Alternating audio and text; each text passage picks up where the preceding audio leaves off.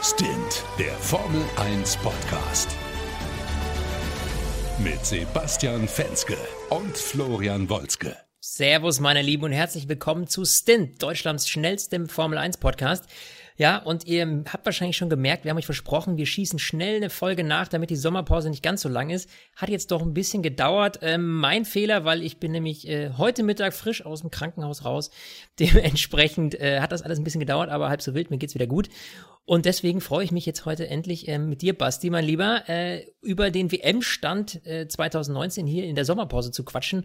Und da ist tatsächlich auch noch einiges passiert in den letzten zwei Wochen. Deswegen bin ich fast froh, dass wir nicht früher aufgezeichnet haben. Basti, mein Lieber, erstmal herzlich willkommen. Wie geht's dir? Mir geht's gut und äh, auch schön, dass du dich dafür entschuldigst, dass du im Krankenhaus warst. Äh, das nenne ich höflich. Ich freue mich drauf. ich freue mich drauf, die große Sommeranalyse. Ah, wir müssen sie alle auseinandernehmen nach zwölf Rennen zehn Teams, 20 ja. Fahrer. Richtig. Jeder bekommt so eine individuelle kleine Note von uns, Zwischenstand. Wir gucken, war das gut, war das schlecht, wo geht's noch hin? Ich hoffe natürlich, dass wir ein bisschen spekulieren, weil es gibt ja wirklich noch so ein, zwei Sachen, wo man nochmal drüber diskutieren kann. Ist das was für die Zukunft? Richtig, was passiert da noch? Richtig. Und ähm, ich würde jetzt mal total kreativ sein und sagen, wir fangen einfach mal Team für Team von hinten an. Ganz verrückt. Ja, ja von hinten an. Jetzt, nicht, dass jetzt die Leute anfangen vorzuspulen, ne? Ähm, weil tatsächlich auch bei Williams ist es spannend, denn die haben tatsächlich einen grandiosen Punkt. Großartig. Haben wow, wir so einen also Fake-Applaus, den wir jetzt haben wir so einen Fake-Applaus, den wir einspielen können? Warte, warte, warte. Ich äh, weiß nicht, ob es funktioniert. Ach, hast du echt sowas? Was? Hast du echt sowas? Ja. Ich habe doch hier so ein, so ein, so ein Hightech-Mischpult. Äh, äh, Button, geil. Und da, ja. geht das. Ähm, ja, herzlichen Glückwunsch zu einem Punkt. Äh, ich muss gestehen, äh, der ist auch nicht ganz selbstverdient. Ja, ist schon selbstverdient, weil sie da halt nicht ausgefallen sind. Aber das war natürlich in Hockenheim bei dem grandiosen Regenrennen, wo natürlich viele, viele Fahrer vorne ausgefallen sind und dementsprechend natürlich ja, auch ein Williams ist mal auf Position 10 schafft. Ja, nicht nur aufgefallen, sondern Alfa Romeo wurde ja da bestraft und hat ja zwei Fahrer ja, in den Punkten richtig. verloren. Deshalb, das kommt noch dazu. Das auf, kommt noch dazu. Also auf der Startzielgerade waren sie Zwölfter, jetzt sind sie nominell Zehnter, aber Schnurz, ein Punkt für glaubst Williams du, nach zwölf Rennen, brutal traurig. Glaub, glaubst du, Claire hat Champagner aufgemacht? Boah, weiß nicht. Meinst du, die feiern einen Punkt so hart? Ich, weiß ich glaube nicht. nicht, nein. Ja, wo geht's hin mit Williams? Also ich meine, Robert Kubica und George Russell, wenn wir uns die beiden mal angucken, im Quali-Duell äh, steht es satte 12 zu 0 für George Russell. Und das, nachdem natürlich Robert Kubica als sehr, sehr erfahrener Pilot wieder zurück in die Formel 1 gekommen ist und man dachte ja auch, Mensch, der, der bringt Erfahrung mit, der kann das Team irgendwie nach vorne bringen, ein Stück weit. Ich muss gestehen, ich sehe bislang so gut wie nichts davon. Also ich glaube, eine Sache muss man jetzt mal relativieren. Dieses Auto ist Schrott. Also bei aller ja. Fairness und egal wie man es jetzt auch politisch korrekt sagen kann, aber das Auto ist Schrott. Deshalb kann man sie jetzt nicht allein an den Punkten bewerten. Man muss sie wirklich quasi an den effektiven Ergebnissen und der Entwicklung bewerten. Und da muss man sagen, Robert Kubica, das sieht halt echt nicht gut aus. Ne? Also du hast gerade gesagt, 12-0. Er ist faktisch so gut wie immer letzter, wenn es dann irgendwie darum geht zu zählen, wer noch ins Ziel gekommen ist. Und er ist von der Zeit her auch eindeutig klar hinter seinem Teamkollegen. Also ja. nach acht Jahren das große Comeback geben, großartig, es war eine tolle Geschichte. Aber ich glaube, jetzt die letzten, wie viele Rennen sind es jetzt noch? Neun Rennen. Ich glaube, das wird die große Abschiedstournee von Robert Kubica. Ich, glaubst du, dass er nächstes Jahr noch in der Formel 1 fährt? Boah, du, ich, ich, die Frage ist halt, ähm, wen haben sie als Alternative? Ja, also ist ein Robert Kubica jemand, der dem Team vielleicht intern was bringt, auch wenn ich jetzt gerade schon gesagt habe, da sieht man jetzt bislang noch nicht viel von. Aber letztlich, ob du jetzt letzter oder vorletzter wirst, weil die fahren ja eh nur gegeneinander, ist auch schon egal. Ja gut, aber also, George Russell zeigt wenigstens so eine große, also eine große, eine leichte Tendenz nach oben also ja. Ungarn, da war er auch nicht so weit weg vom Q2. Also es ist jetzt nicht so, dass man bei ihm nicht eindeutig eine Tendenz sieht. Also äh, ja. Russell ist, ja. ist Rookie, erstes Jahr nach Formel 1. Klar ist das erste Jahr nie geil, aber ich sag mal so, auf jeden Fall ist der Junge stabil unterwegs. Und ähm, man hat das Gefühl, da ist noch was, da schlummert was. Der scheitert quasi an diesem schlechten Auto, aber bei Kubica, ja. also, ja, die, die, aber die, Alternative, Doch, da wird es doch wohl noch ein, zwei geben, ja, die klar, du musst halt die, natürlich, du, ich meine, du nimmst halt, du nimmst dir halt wieder noch einen Jungen ran. Aber die Frage ist ja grundsätzlich, also hier ist ja weniger ähm, das Fahrerkarussell irgendwie das Spannende, als vielmehr, äh, wo geht's hin mit Williams die nächsten Jahre? Ja, das ist Also das ich glaube tatsächlich nicht, dass vor 2021, bevor wieder alles durchgemischt wird und wir ein neue, neues Reglement kriegen und dann eben auch mit einer Budgetbremse, die ja tatsächlich einem Team wie Williams ja zugutekommt, ich glaube, dass wir davor nicht sehen werden. Also ich sehe Williams nächstes Jahr, ehrlich gesagt, also pff, sehe ich da nicht, dass es da nach vorne geht. Ja, aber das ist ja jetzt nicht die Frage fürs nächste Jahr, sondern für dieses Jahr. Also ich kann mir schon vorstellen, dass es vielleicht so ein, zwei Rennen gibt, wo sie auf jeden Fall nochmal ein Pünktchen ergaunern könnten, wenn vorne halt viel passiert. Da sehe ich aber die Punkte ja. eher bei Russell. Ich glaube, für Russell wird die zweite Saisonhälfte äh, nochmal die Möglichkeit zu zeigen, schaut mal hier, ich kann was. Ähm, ich, ja. ich, ich bin nicht nur einer, der dieses Auto einfach so um den äh, Kurs trägt, sondern ich kann auch wirklich Rennen fahren. Bei, bei Kubica sehe ich halt das große Fragezeichen. Also, äh, also ja, gebe ich dir recht. Also Kubica ist, ist, ist, ist tatsächlich schwierig. Also ähm, Mai, aber es wird auf jeden Fall keiner aus dem aktuellen Feld natürlich zu Williams gehen. Also ich glaube, da geht keiner freiwillig hin. Selbst wenn er irgendwo anders rausfliegt, dann gehst du irgendwie, weiß ich nicht, äh, dann gehst du in eine andere Rennserie. Aber was willst du bei Williams? Also so geil äh, Formel 1 fahren ist, aber immer faktisch allein schon durchs Auto so beschränkt zu sein, dass du immer letzter oder vorletzter bist und nur gegen deinen, deinen eigenen Teamkollegen fährst, das ist, glaube ich, dermaßen unbefriedigend, dass es natürlich eigentlich nur für Rookies interessant ist, um den Einstieg in die Formel 1 zu bekommen, aber niemals für einen aktuellen Fahrer. Ich glaube, über Williams ist alles gesagt. Da ist halt, ist halt so wenig ja. Fleisch da am Knochen dran, dass man da einfach nicht lange dran rumnagen kann. Kommen wir doch einfach mal zu Platz 9 der Konstrukteurswertung. Und ähm, als ich mich irgendwie auf diese Folge vorbereitet habe, man glaubt es kaum, war, äh, wir bereiten uns ja manchmal sogar vor. Ja, klingt, klingt, klingt, klingt nicht so, aber einfach nicht drauf los. Dann habe ich mir nochmal diese Konstrukteurswertung angeguckt und rein emotional hatte ich gar nicht mehr so in Erinnerung, dass Haas so schlecht ist. Also natürlich, doch, ab, doch, viel doch, gepunktet haben sie nicht, aber so emotional habe ich gar nicht dran gedacht, dass Haas schon Vorletzter ist. Aber ja. es, es, stimmt ja, das ist ja Boom, das ist ja Allein, mega schlecht. Und da, da, muss man echt mal sagen, ähm, wenn man sich die beiden Jungs anguckt, Romain Grosjean, den ich ja sowieso immer so ein bisschen als Crash-Piloten abtue, auch wenn er nicht jedes Mal was dafür konnte, aber der Junge ist satte 1, 2, 3, 4, 5, 6 Mal ausgefallen in zwölf Rennen.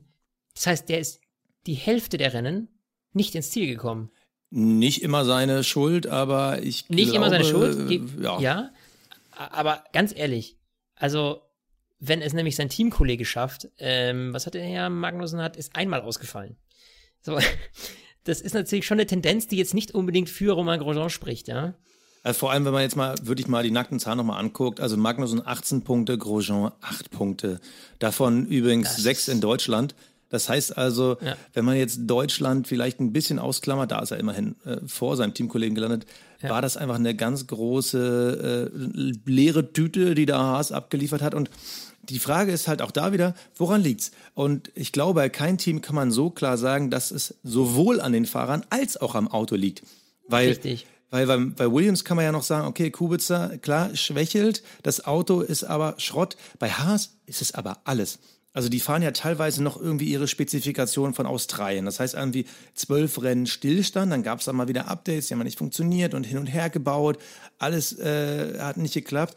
Und dann hast du halt das Problem, dass du zwei Fahrer hast, die irgendwie ganz, ganz viele Probleme gerne mal auf der Strecke austragen. Also das beste Beispiel ist ja wirklich Silverstone. Ja, das war ja also Beide fielen aus. Boom. Boah. Und das ist, weißt du, wie kann man sich dauernd gegenseitig in die Karre fahren? Aber da wissen wir halt auch, das ist jetzt so eine Sache, äh, Kevin Magnussen ist nicht der beliebteste Fahrer im Feld, unter den, untereinander, unter den Fahrern, ja. Weil der halt oft Dinge macht, die viele andere als unfair betrachten, beziehungsweise der geht schon ganz schön hart ran. Aber dass man eben teamintern dann auch noch so bereizt, dass man sich da gegenseitig in die Karre fährt. Ich meine, das haben wir auch vorne schon gesehen bei den Jungs, ja, keine Frage. Aber wenn du sowieso schon so viele Ausfälle auf dem Kerbholz hast, hey Junge, dann, das bringt doch nix, so äh, irgendwie auf Konfrontation zu gehen, dass du dann beide rausschmeißt. Ich glaube, es ist halt also, bei beiden auch so ein bisschen dieses Ego, was da mitspielt. Dieses, ich habe eigentlich immer gedacht, ich kann da vorne mitspielen. Ich war mal irgendwie ein talentierter Fahrer, wo alle gesagt haben, oh, aus dem kann was werden. Und dann war einfach in der Entwicklung so Stillstand. Und das ist, glaube ich, das, was bei beiden Fahrern so am Ende ihrer Karriere dann irgendwann mal als malus dastehen wird.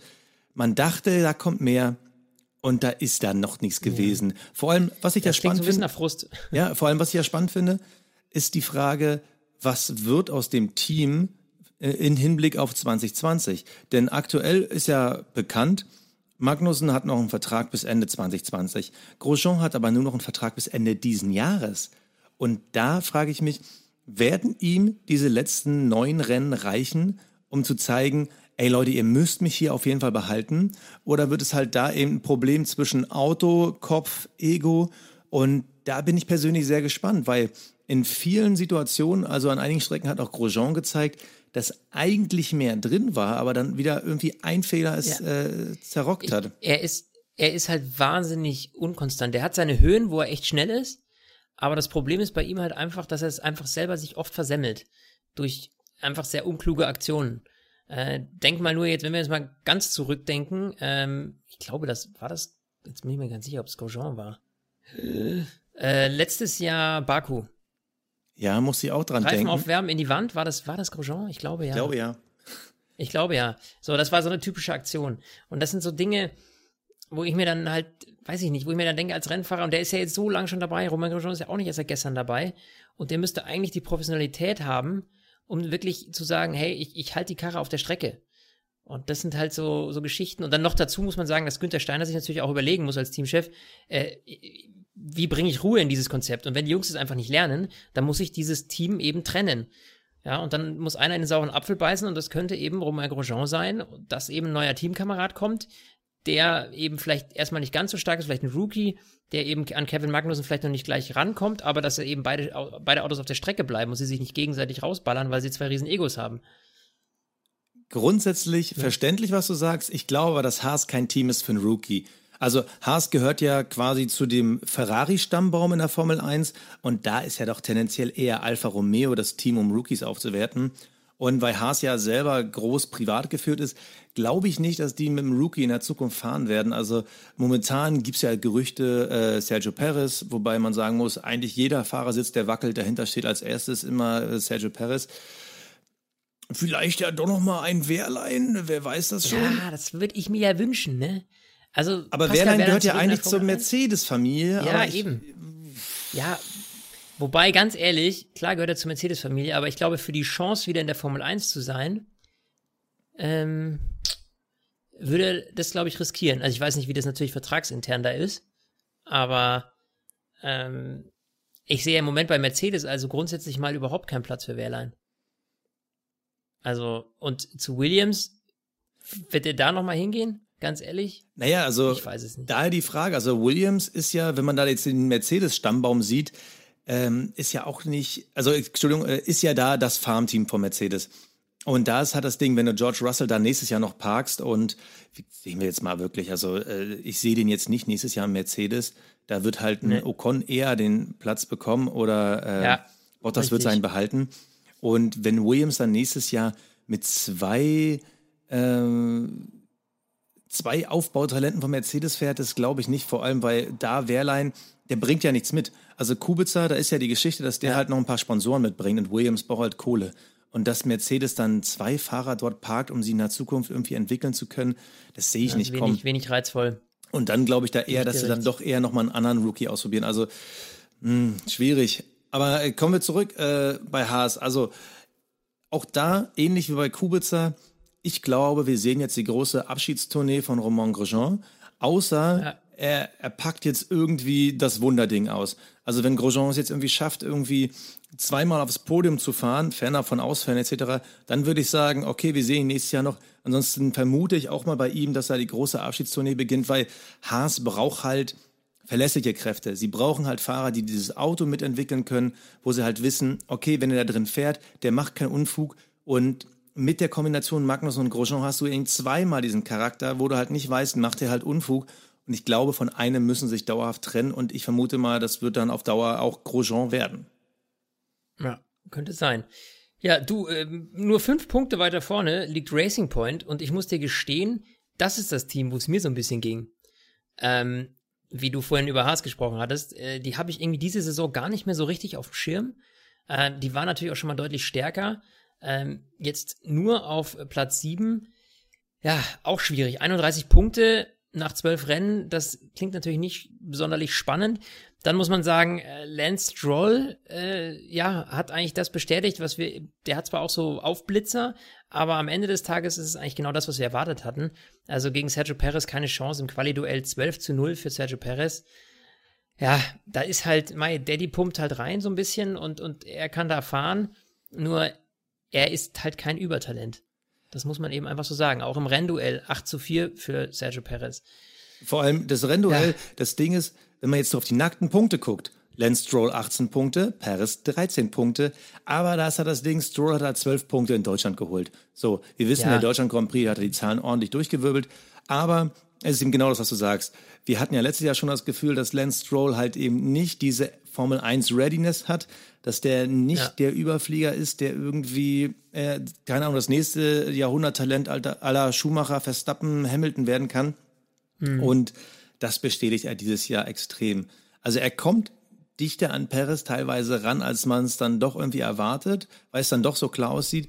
Aber vor allem die Rennperformance. Er ist halt kein Fahrer, der irgendwie Reifen lange am Leben halten kann. Er ist jetzt kein Überholgenie. Und das ist halt etwas, das zieht sich da halt durch.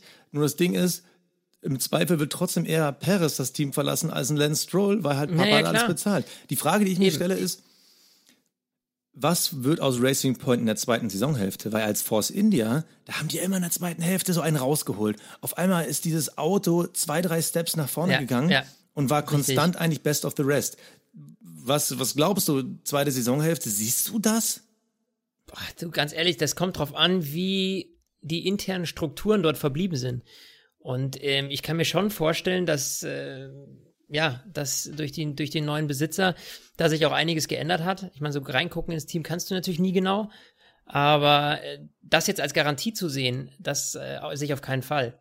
Ich glaube ehrlich gesagt eher, dass man da wirklich gerade noch so ein bisschen im Umbruch steckt, dass man da jetzt erstmal schaut, okay, wie, wie gehen wir jetzt vor, neuer Chef, was kann man ändern? Und ich glaube, dass es da noch ein bisschen braucht, bis die sich so gefunden haben, dass man wirklich sagt, okay, wir greifen jetzt mal an Richtung äh, Richtung Alpha oder ähm, Richtung Richtung Renault sogar, ja, weil ich meine, darüber kommen wir gleich, darauf kommen wir gleich noch, aber das ist die, ehrlich gesagt, das ist noch bitterer als bei Williams, muss ich fast sagen, ja.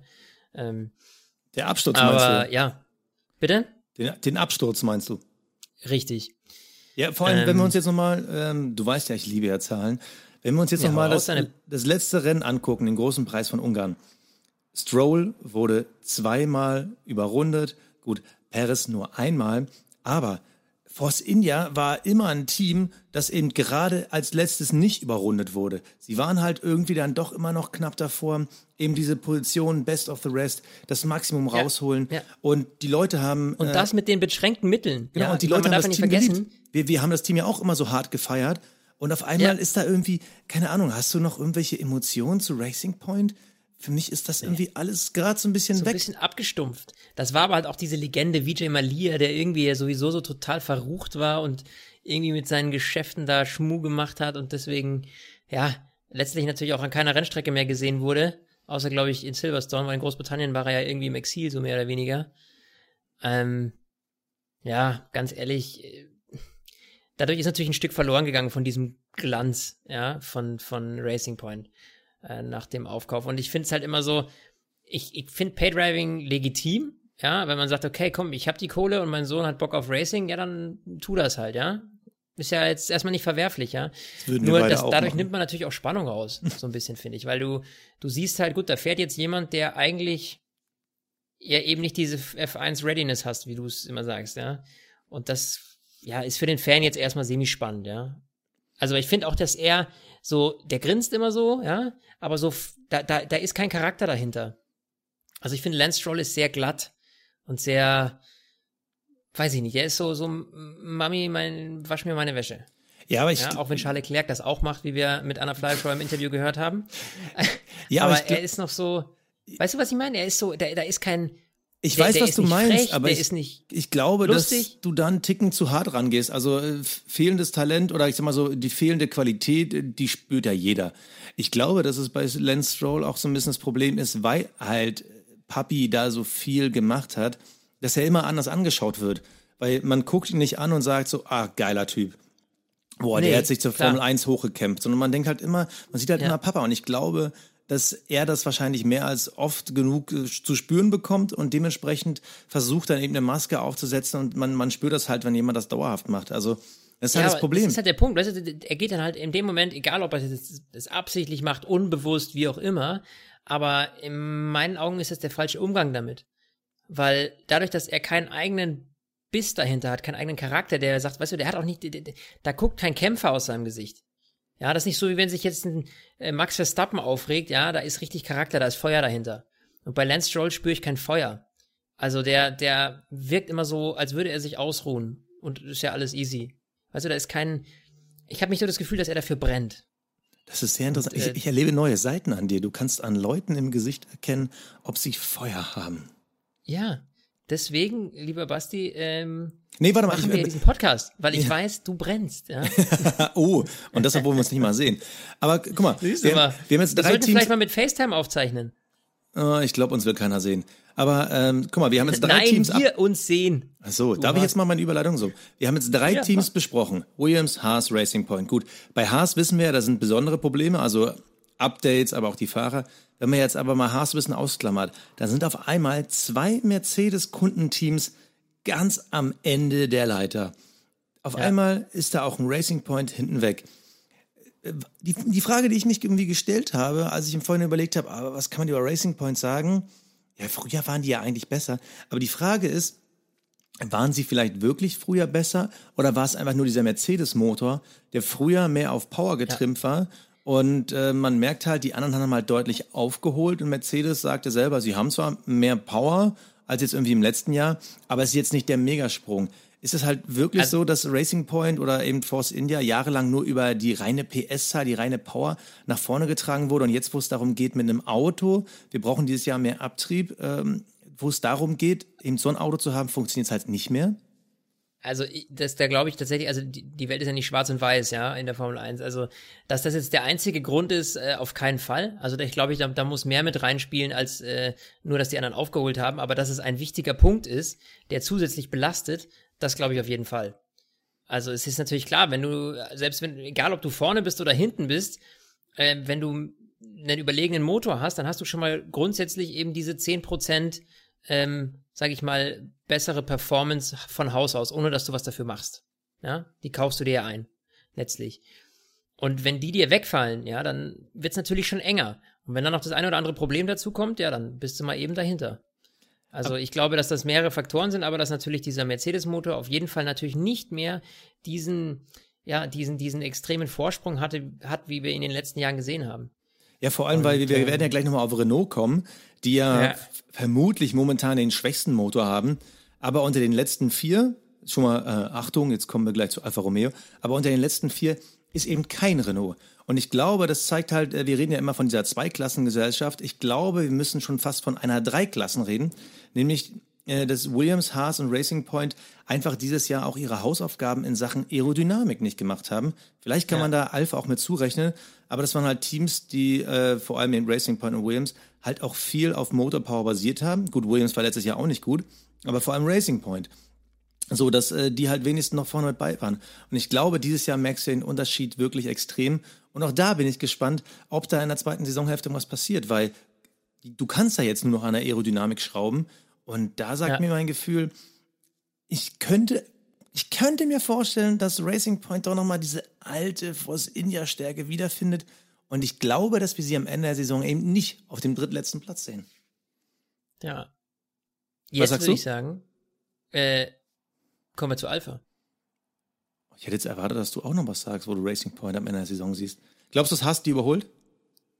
Das Haas an Racing, ja gut, ich meine, es sind jetzt äh, 26 zu 31, aber ich muss dir gestehen, also wenn die, wenn die Ausfälle von Romain Grosjean nicht gewesen wären, dann wären sie vor denen.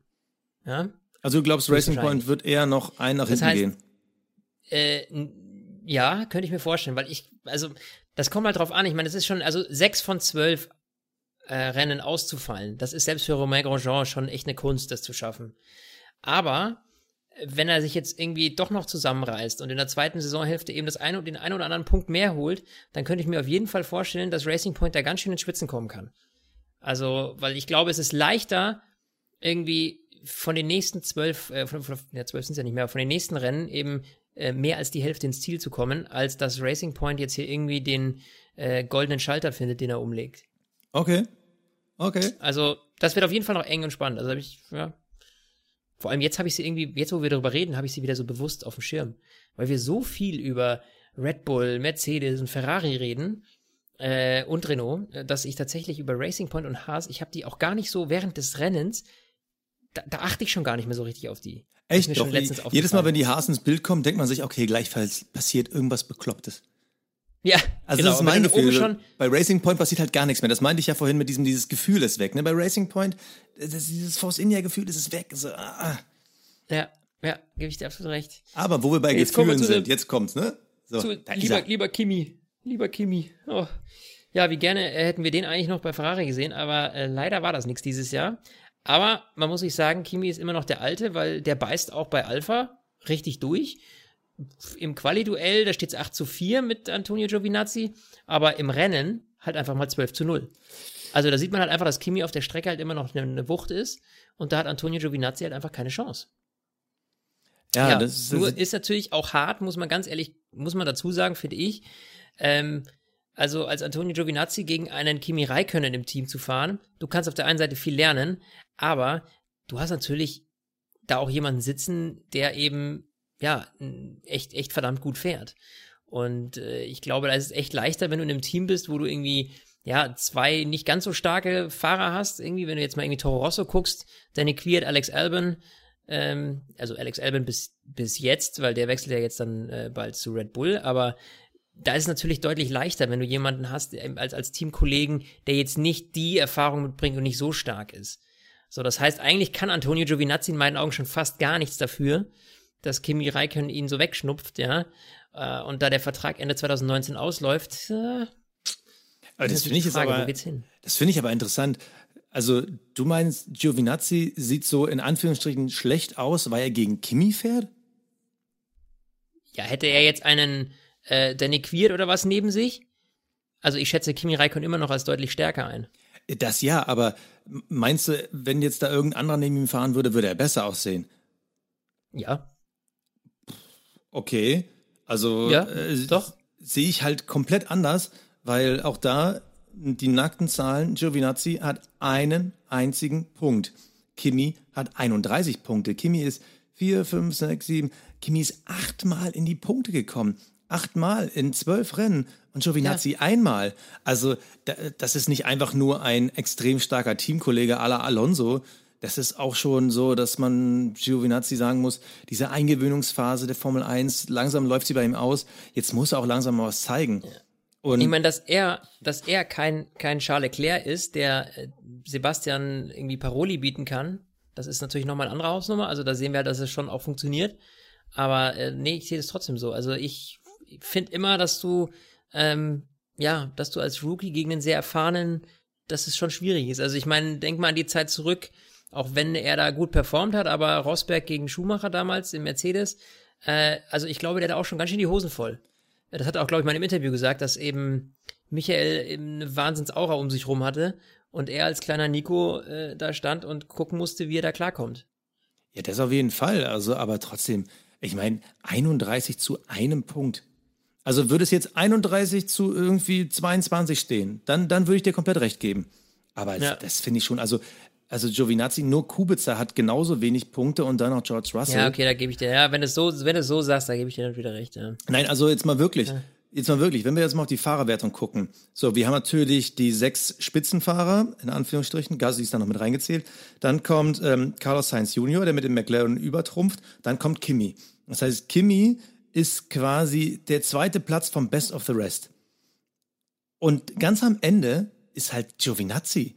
Also ja. Nee, also das ist, also ist deine Meinung ist okay. Meine Meinung ist halt, äh, das ist mehr als einfach nur starker Teamkollege. Das ist schwach. Deshalb sagt mir mein Gefühl auch, auch für den könnte sich die Formel 1 Abschiedstournee, ich habe relativ viele, die könnten schon bald eine Big Band aufmachen, ähm, könnte auch für die so die Abschiedstournee beginnen.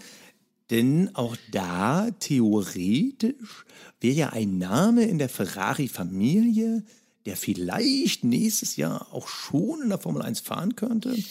Ja, da machst du jetzt ein Fass auf. Da machst ja, du jetzt ein Fass auf.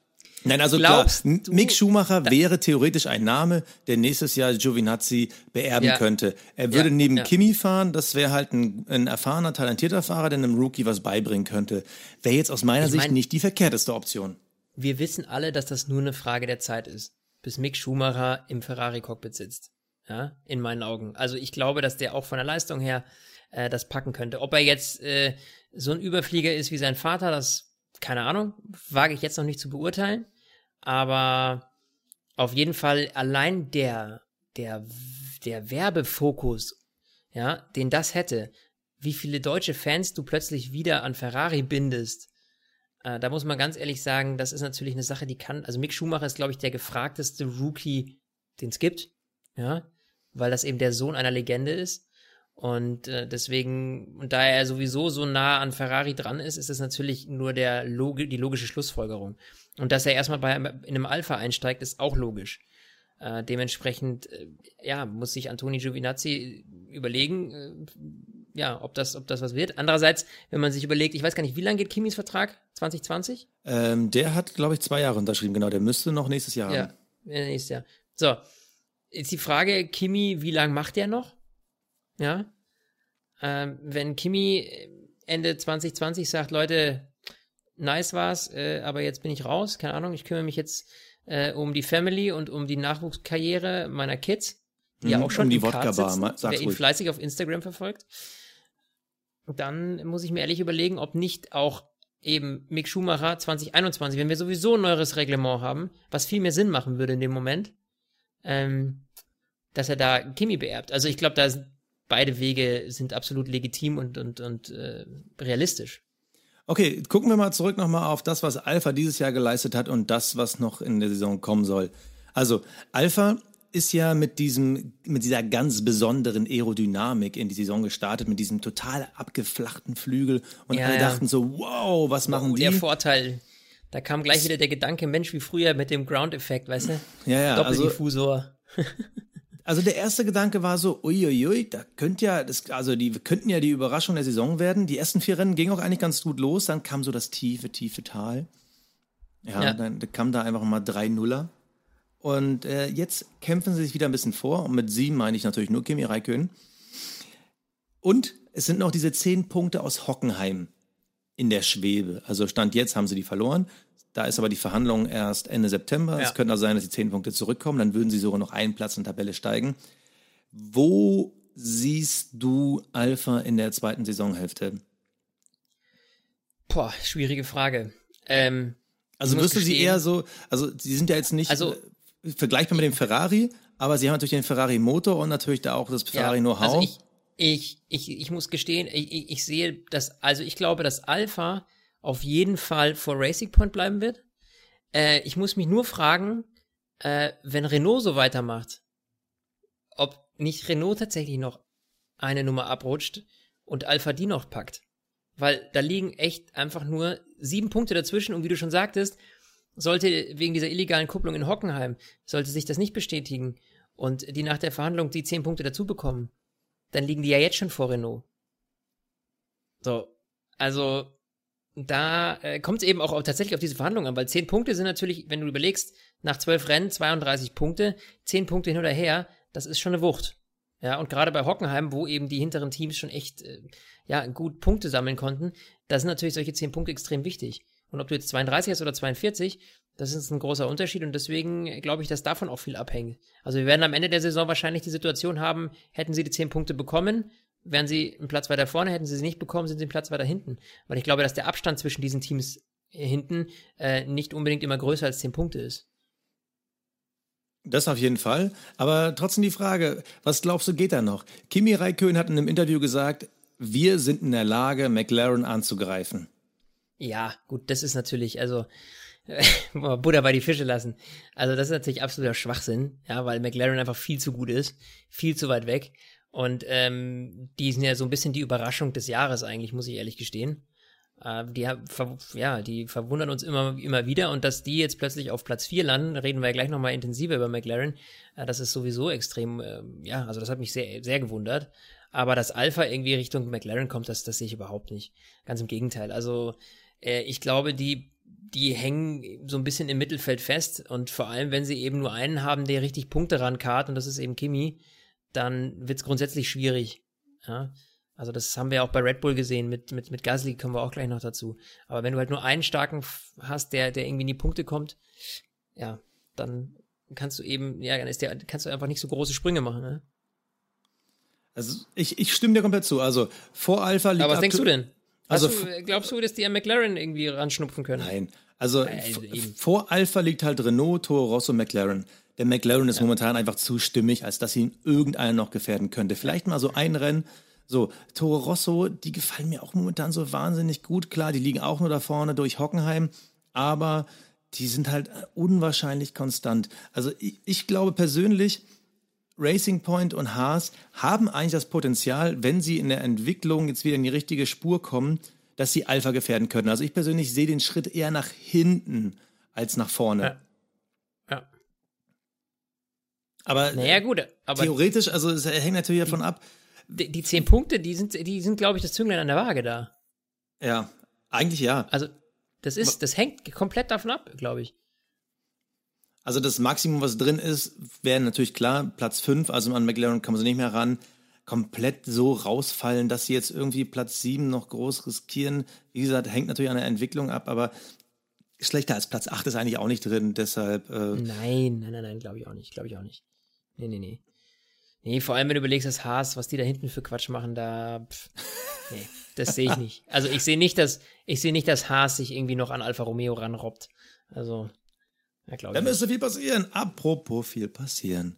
Wir kommen zu unserem, ja, ich glaube, eigentlich kann man sagen, heimlichen Lieblingsteam, weil es da ständig ja. was zu diskutieren gibt. Aber es ist eher dann doch so eine Antipathie.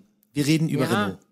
Was heißt Antipathie? Also ich finde ja beide Fahrer absolut genial. Ich mag nee, sie beide. Nee, die Fahrer ja, nicht, aber ich, ich bin so sauer auf dieses Auto. Das ist, ja, das richtig. Halt ich auch.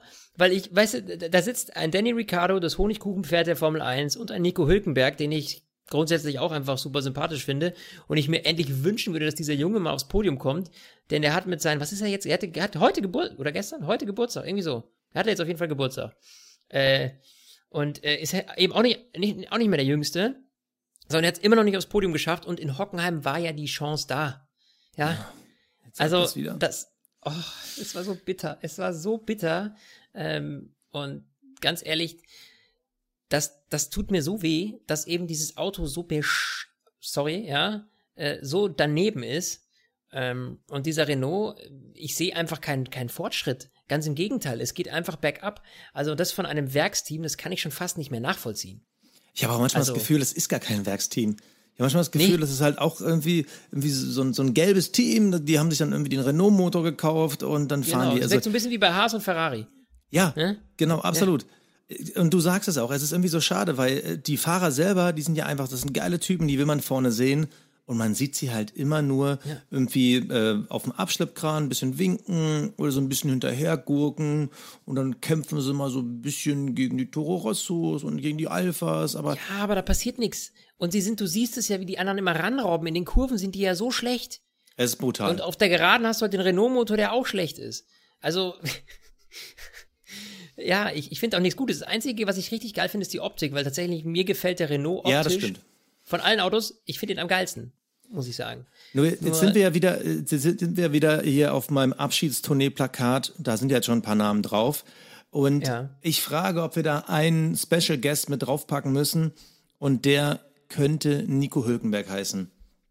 Und da ist jetzt mal die Frage, die ich jetzt stelle. Nee. Hältst du es für realistisch? Nee. Hülkenberg hat nur noch dieses Jahr Vertrag. Und wenn du einen Daniel Ricciardo schon im Team hast, willst du dann mit einem Hülkenberg dann nochmal irgendwie zwei, drei Jahre in die Zukunft gehen? Um zu hoffen, dass du das Auto irgendwann in die Richtung entwickelst, dass sein Nachfolger damit Rennen gewinnen kann. Oder, oder willst du den Rookie reinholen? Oder müsste Renault dann langsam mal sagen, okay, dieser Spaß Formel 1, der kostet auch viel Geld. Das sind auch zwei Fahrer, die bestimmt nicht so wenig verdienen, weil sie halt bekannt sind ja. im Fahrerfeld als talentiert.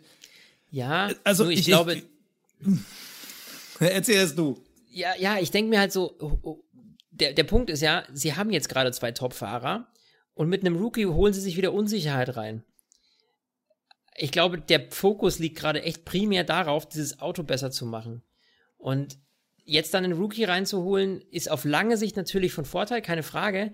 Aber das bringt dir alles nichts, wenn das Auto nicht funktioniert. Und deswegen glaube ich, dass zwei erfahrene Fahrer deutlich mehr dazu beitragen können, dass dieses, dass dieser Wagen besser wird, als äh, sich einen Rookie an Bord zu holen. Also ich glaube, dass sie erst darauf setzen werden, äh, das Auto besser zu machen und sich dann überlegen, okay, wir packen jetzt einen Rookie mit rein. Also das glaube ich fast nicht. Das glaube ich fast nicht. Ja, also, Vor allem, weil sie beide gute Leistung bringen. Es ist ja jetzt keiner von beiden, wo du sagen würdest, okay, den müssen wir jetzt irgendwie kicken, weil der, der bringt's nicht. Nein, um Gottes Willen, also verhaltensauffällig ist keiner von den beiden. Also eben, äh, eben wir haben ja eigentlich eines, man muss fast sagen, sie haben echt eines der Top-Fahrerpaarungen im Team, eines der besten die beide sehr gut harmonieren, die machen sich untereinander nicht so einen Stress und äh, sie fahren halt beide auf einem sehr, sehr hohen Level. Also, warum ja, so, das Soweit man mit einem Renault auf einem hohen Level fahren kann. Ja, ja. Nee, aber die, die Frage, also du glaubst nicht, dass wir jetzt hier Abschiedstournee von Högenberg sehen nee. werden? Warum, warum denkst du? Ich meine, klar, langfristig, ich verstehe dein Argument, also dass es langfristig natürlich Sinn macht, sich jemanden ranzuholen und aufzubauen. Aber naja, ich glaube nicht in der derzeitigen Situation, dass das die richtige Entscheidung wäre. Nein, ich sage ja auch nicht, dass es jetzt machen soll in der Sommerpause, sondern ich denke mir halt so, also mein, mein Gefühl sagt mir, nächstes Jahr könnte ein entscheidender Punkt sein, weil natürlich auch Renault als äh, Autokonzern sich hinterfragen muss, wie lange machen wir jetzt den Spaß Formel 1 noch mit? Weil in der gleichen Situation war ja auch Honda vor zwei Jahren wo sie dann gesagt haben, okay, äh, wir nehmen jetzt mal einen Schritt zurück, ändern die Strategie. Renault ist ein Werksteam, Renault kann ihre Strategie nicht ändern. Die können nur so wie BMW dann irgendwann sagen, ach wisst ihr was, das kostet einfach nur Geld, was soll der Quatsch? Und du musst natürlich deine komplette Struktur hinterfragen, können wir uns das noch leisten, wollen wir uns das leisten, können wir, ja. ist das gut für die Marke, so im Mittelfeld umherzudümpeln? Ich sag mal, die Doppelausfälle, äh, Bahrain, das war ja, das war ja der größte Witz überhaupt. Und wir dachten, als ja. die Kamera das gezeigt hat, scheiße, die sind kollidiert. Nee, sie sind halt beide irgendwie in der gleichen Kurve hops gegangen. Gut, Hockenheim, das war natürlich ein großer Fehler von Hülkenberg. Aber ist so, dass da sind auch äh, Weltmeister gescheitert an der Kurve. Das darf oder das kann dann auch passieren. Aber ich, mein Gefühl sagt mir irgendwie, es könnte halt sein, dass wir mit unserer Zukunftsprognose, wir haben am Anfang der Saison noch gesagt, das wird das Jahr, wo Hülkenberg sein erstes Podium holt. Ich glaube, wir haben wiederholt daneben gegriffen. Und mein ja. Gedanke, also mein, mein, Gefühl sagt mir, es könnte auch sein, dass es für Hülkenberg zu Ende geht, weil, soweit ich das eben gelesen habe, nochmal, hat er nur noch für Ende diesen Jahres Vertrag. Und die große Frage ist halt, sollte man ihm, also jetzt fernab davon, dass wir Hülkenberg-Fans sind, aber wenn du jetzt der Renault-Chef wärst, würdest du hundertprozentig jetzt sagen, der kriegt auf jeden Fall nochmal zwei Jahre Vertrag bis 2021? Ja, Oder wäre ein Einjahresvertrag dann dementsprechend? Ja, ja, bis nächstes Jahr auf jeden Fall, weil ich, wie gesagt, dieses Argument, was ich vorhin gebracht habe, eben, dass du, dass du mit zwei Fahrern, die sich auskennen, die Erfahrung haben, äh, es viel einfacher hast, ein Auto zu entwickeln oder weiterzubringen, als mit einem Rookie noch an Bord. Also ja, der Rookie aber bringt wenn du in faktisch Jahr, im Moment gar nichts, gar nichts. Aber wenn du in einem Jahr in, mit 2021, also eineinhalb Jahren, wenn du dann eh nochmal ein komplett neues Reglement hast und dann neu, ganz neue Autos, dann könntest du auch theoretisch, gut, Ricardo hat ja einen längeren Vertrag, ähm, beziehungsweise ich glaube, der hat nach einem Jahr Option. Ähm, theoretisch könntest du auch sagen, okay, 2021, wir setzen da zwei Jungs rein, die für die Zukunft da sind oder zumindest einen für die Ära 2021, denn 2021 sind Högenberg und Ricardo dann irgendwie beide äh, Mitte 30, so 33, 34 müssten die dann so in der Region sein. Wirst du dann da zwei zukünftige Weltmeister noch im Team haben? Ich glaube es nicht, deshalb mein Gefühl sagt mir, das wird die Abschiedstournee Nico Hülkenberg. Du streichst da, den Namen da, durch. Ja, da, da, spricht einfach eben so ein bisschen dieses Phantom aus uns raus. Also da muss ich ganz ehrlich sagen, da kann ich auch einfach nicht objektiv sein. nee, ich will es ja auch nicht. Objektiv. Nee, versteh ja, mich also, nicht falsch. Ich will ja nicht Hülkenberg rausreden. Nee, ich sage mir, mir nur, klar. was würde ich tun, wenn ich Renault wäre? Ja, ja. Ja, also ich weiß, also ich würde sie, ich würde sie behalten, weil ich, ich finde, dass du dass du nur auf diesem, also dass du auf diesem Wege es leichter hast, das Fahrzeug zu verstehen. Ich weiß ja, der, die Frage ist natürlich, wo intern im Fahrzeug klemmt, ja, oder wie weit können die Fahrer dazu beitragen. Aber wenn du neue Teile ausprobierst, dann kann dir natürlich so ein erfahrener Fahrer viel, viel schneller und viel besser sagen, okay, pass auf, da und da müssen wir noch ein paar Schrauben drehen, dann ist es perfekt. So, und das kann halt ein Rookie nicht so, in dem Sinne. Ähm, und ich glaube, dass die Stabilität gerade wichtig ist für Renault und dass das einfach gerade, glaube ich, also für mich ist das die, die, sag ich mal, die wertvollere Variante. Machen wir es mal so für Renault. Aber gut, es ist legitim. Also deine, deine Argumentation stimmt natürlich auch. Also 2021 neues Reglement, da ändert sich vieles. Who knows? Also ich hoffe auf jeden Fall. Damit würde ich sagen, können wir es abschließen. Ich hoffe. Ja, nee, ich hoffe es gut. Kommen wir ja. zu einem Team, was ich niemals, ich meine, wir hatten auch in unserer Saisonvorschau, hätten wir das Team niemals da gesehen und ich bin immer noch schockiert, dass es da steht, aber da steht Toro Rosso auf Platz 5. Ja, crazy. Daniel ja. Fiat und Alex Albon, die haben ja. diese Saison richtig, richtig Spaß gemacht. Ja, das war echt cool. Und ich habe ja auch Alex Albon bei mir in der Fantasy, äh, in meinem Fantasy-Team. Und der hat mir schon echt äh, Punkte gebracht und das als sehr, sehr günstiger Fahrer, muss man sagen. Ja, ich glaube, ähm, ich muss auch nochmal umswitchen. da muss ich, ja, aber weißt du was, da muss ich, da, die Frage ist jetzt, ich habe Alex Albon bei mir im Team. Der kostet mich, keine Ahnung, 6 Millionen oder sowas oder 8. Ja, bei Fantasy. Jetzt stelle ich mir die Frage, wenn der jetzt zu Red Bull geht, dann wird er ja viel, viel wertvoller. Ja, aber das kannst aber du eigentlich nicht ja, machen, oder? Also das kann, das kann, das kann auch die, die F1 nicht so machen. Was, was machen die dann? Ähm, also hier der große Tipp von äh, Florian W. aus M. Holt euch schnell nochmal Alex Elborn, bevor Fantasy League seinen Preis hochschraubt. Ja, ich weiß nicht, wann du das letzte Mal reingeguckt hast. Ich mach mal parallel. Du kannst jetzt mal erzählen, äh, warum du, äh, ja, warum du so begeistert bist von den Jungs. Währenddessen schaue ich mal rein und sag dir, ob das überhaupt noch möglich ist oder also, ob. Alex Albon schon bei Red Bull steht.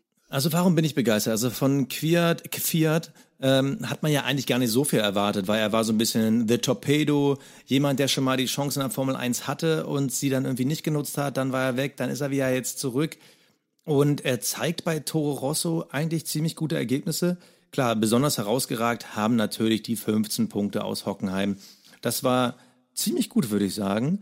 Also da aufs Podium zu fahren, hat, glaube ich, alle überrascht. Natürlich war es ein sehr spezielles Rennen, aber trotzdem, das musste er erstmal hinkriegen und das hat er auch echt nicht schlecht gemacht.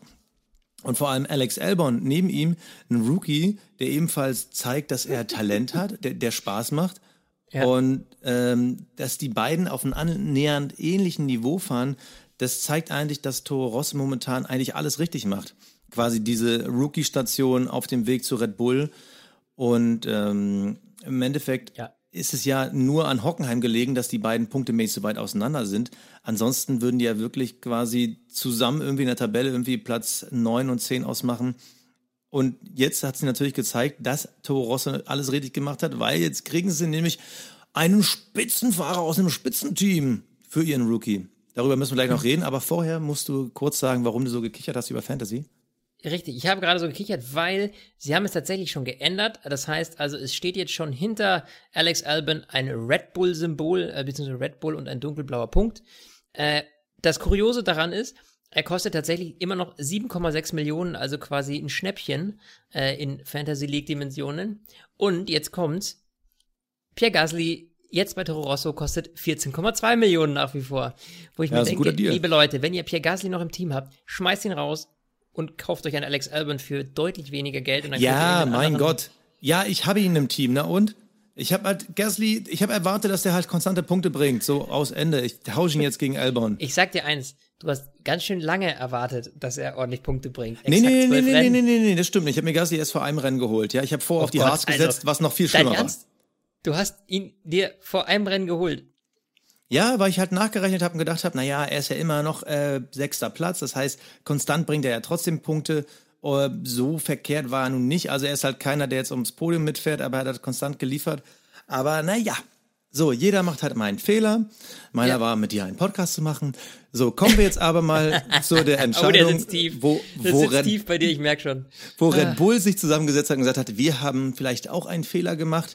Vielleicht ja. haben wir Gasly zu früh von Toro Rosso zu Red Bull geholt. Deshalb ähm, hauen wir einfach mal für die zweite Saisonhälfte 2019 einen raus und tauschen sie. Für alle, die es noch nicht mitbekommen haben, es gab einen Tausch. Red Bull schickt Gasly zurück zu Toro Rosso, Toro Rosso, Toro Rosso und holt sich Alex Albon für die zweite Saisonhälfte. Ja. Boom. Wir müssen es einfach jetzt schon diskutieren, auch wenn wir gleich noch zu Red Bull kommen. Wie. Weißt du, was mir, weißt du, was da jetzt auffällt? der Witz an der ganzen Sache, so quasi Ironie des Schicksals, die, die jetzt gerade beide bei Toro Rosso fahren, waren schon mal bei Red Bull. Ja. Das sind ja, die wurden beide zurückgestuft. Danny Quiert vor, wann war das? Vor zwei Jahren, ja? Oh, nee, nee, nee, nee. Ähm, ich glaube, vor, äh, ja, also ich hätte jetzt gesagt, äh, vier Jahre. Na, also, nee, äh, Max Verstappen ist auch schon ein bisschen länger dabei. Aber ja, ja. klar, du hast es beide zurückgestuft, aber ja. lass uns mal trotzdem mal bewerten. Elbon Gasly. Für Gasly natürlich eine brutale Degradierung, weil ja. er hat natürlich erwartet, dass er jetzt um Siege mitfährt, dass er vielleicht der zukünftige Weltmeister ist und auf einmal kommt so ein Hammer. Ja, ja. Elbon wiederum dachte, okay, ich guck mal ein bisschen rein in die Formel 1, wird bestimmt ganz geil. Ich meine, der war ja auch sehr talentiert, vor allem in den niederen äh, Formel 1 Rennserien, äh, Formel Rennserien.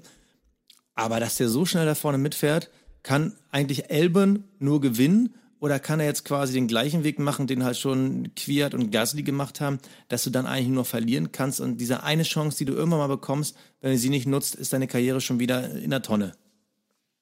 Albon meinst du jetzt? Genau, Elbon. Ja. Naja, für ihn ist das natürlich jetzt der, der, die absolute, äh, also ich meine, der, der wird natürlich, will ja niemals Nein sagen, ja. Äh, auch wenn er jetzt wahrscheinlich nicht groß die Wahl gehabt hätte, aber äh, direkt zu Red Bull zu kommen, klar, damit Max Verstappen natürlich einen wahnsinnig starken Teamkollegen, an den er natürlich auch erstmal nicht rankommt. Also da gehe ich ganz, ganz schwer von aus. Aber andererseits, ähm, ja, besser als Gasly kann ich mir fast nicht schwer vorstellen. Also kann ich, glaub, ich mir fast nicht schwer vorstellen. Das war gerade ja, so doppelte Verneinung. Kann ich mir fast nicht. Ja, ich kann es mir nicht vorstellen, dass das schwer ist, besser zu sein als Gasly. Also da musst du schon viel Kacke so. bauen. Äh, ne, so war das gemeint. Und, und Gasly hat es halt einfach voll versemmelt. Nur die, das, das, das Kuriose daran ist, dass wir ihn letztes Jahr eigentlich gar nicht als so negativ empfunden haben. Ich kann Nein. mich nicht erinnern, dass wir so schlecht über Gasly geredet haben. Nein, letztes Jahr hatte er aus einem äh, schlechten Auto ein äh, mittelklassiges, mittelpreisiges ja, auch schön, Mittelklasse-Auto gemacht mit tollen Zwischenergebnissen. Ja, und das, das wundert mich extrem, dass er da irgendwie, ich weiß nicht, ob es der Druck ist, äh, weil er, er hat ja letztes Jahr gezeigt, dass er es eigentlich kann. Das heißt, wo, wo hängt's jetzt, ne? Nur er hat jetzt einfach zwölf Rennen gehabt und hat nichts geliefert. Ja, jetzt äh, Gasly, ich meine, äh, Alba, für Albon ist das natürlich jetzt die Chance, die muss er jetzt nutzen. Er muss jetzt in der zweiten Saisonhälfte zeigen, dass er es kann. Ähm, und äh, ich frage mich einfach nur, woran es bei Gasly lag. Also, das ist einfach das, was mir einfach nicht aus dem Kopf geht, weil er ja wirklich mit deutlichem Abstand da ist. Ich meine, er wurde von seinem Teamkollegen überrundet. Das muss ich Das ist schon bitter. Also, das, das ist von seinem eigenen Teamkollegen mit dem gleichen Auto überrundet zu werden. Sorry, aber da muss ich dir ganz ehrlich sagen, da, da stimmt irgendwas gewaltig nicht. Und äh, ja, woran es liegt, das weiß wahrscheinlich nur er selbst, wenn er es überhaupt weiß. Ja, aber das ist natürlich schon, schon eine Nummer. Ich habe ja nach dem Ungarn-Rennen äh, Gasly als äh, schlechtesten Wingman seit äh, Barrichello deklariert. nee, ja, seit stimmt. Massa war das, glaube ich, ne? Das ist schon seit Massa. Nee, du hast Barrichello gesagt. Oder Barrichello? Du hast Barrichello gesagt, ja. Okay, so und äh, leider auch da wieder, die nackten Zahlen lügen halt nicht. Pierre Gasly ist dieses Jahr einmal Vierter geworden äh, in Silverstone. Er ist einmal Fünfter geworden in äh, Monaco. Und ansonsten ja. hat er sich halt mit Carlos Sainz irgendwie um den Titel Best of the Rest so ein bisschen gekloppt. Und da muss man ehrlich sagen, das ist nichts. Also ganz ehrlich, schlechter geht's eigentlich nicht, wenn man halt vergleicht, dass sein Teamkollege nebenbei mal eben zwei Rennen gewonnen hat. Also da ist ja, halt, der ja. Abstand ist einfach zu heftig gewesen. Und ja, im Endeffekt ist halt die Frage, ist es damit quasi schon um die Karriere von Gasly geschehen? Weil kriegst du noch mal eine Chance bei Red Bull? Puh, da müsste aber ja, jetzt richtig viel schief gehen. Äh, man sieht ja an Danny Quiert, dass das geht. Naja, wieso? Kwiat ist nicht nee, mehr bei Red Bull. Der fährt bei Toro Rosso mit, weil denen halt die Alternativen fehlen. Ja, gut. Aber äh, ich meine, der, auch wenn das jetzt ein Chaosrennen war, aber in Hockenheim Platz 3, ja, muss man auch erstmal hinkriegen. Da hätten auch andere stehen können. Weißt du, wie ich meine? Ja, aber ja, grundsätzlich hast du recht, aber ein Regenrennen ist ein Regenrennen. Das ist ja, aber er, er fährt nicht schlecht diese Saison. Also Warte mal eben, wo haben wir ihn? Also Quiert fährt, fährt nicht schlecht, finde ich. Ja, der hat äh, 6, 2, 1, 2, 15, ja 15, das war das der zweite Platz, äh, der dritte Platz. Also ich finde, dass der sich gemacht hat und deutlich konstanter geworden ist. Ich meine, ich glaube, da haben wir auch bei dem Rennen äh, drüber geredet, eben als er da auf den dritten Platz kam. äh, dass er deutlich, deutlich konstanter geworden ist. Und ich weiß auch nicht, ob Danny Quiert, ganz ehrlich, wenn der gut performt, warum sollte er nicht eine zweite Chance bekommen? Ich meine, okay, du hast jetzt vorne Max Verstappen, der wird natürlich erstmal nicht gehen. Alex Albon, den testet man jetzt, schaut sich das an. Aber, äh, also, ich ja, sag niemals nie. Ganz ehrlich, mittlerweile finde ich, ist alles möglich. Aber die spannende Frage ist ja, wird halt eben, werden quasi alle Fahrer neben Max Verstappen das Rubens Barrichello-Dilemma erben oder wird man dann halt irgendwie hoffen, dass sich dann einer von den dreien durchsetzt? Weil genauso gut kann es ja auch sein, wenn Elbon gar nichts auf die Kette bekommt, was machst du dann? Holst du dann nächstes Jahr Gassi zurück oder setzt du dann vielleicht nochmal auf Quiert und sagst, mal gucken, ja. vielleicht hat er ja doch irgendwie, also äh, ich, ich finde die Situation jetzt schwierig, wenn man jetzt äh, nur hinterfragt, kann Elbern eigentlich aus der ganzen Situation nur gewinnen oder ist auch die Chance hoch, dass er auch verlieren kann?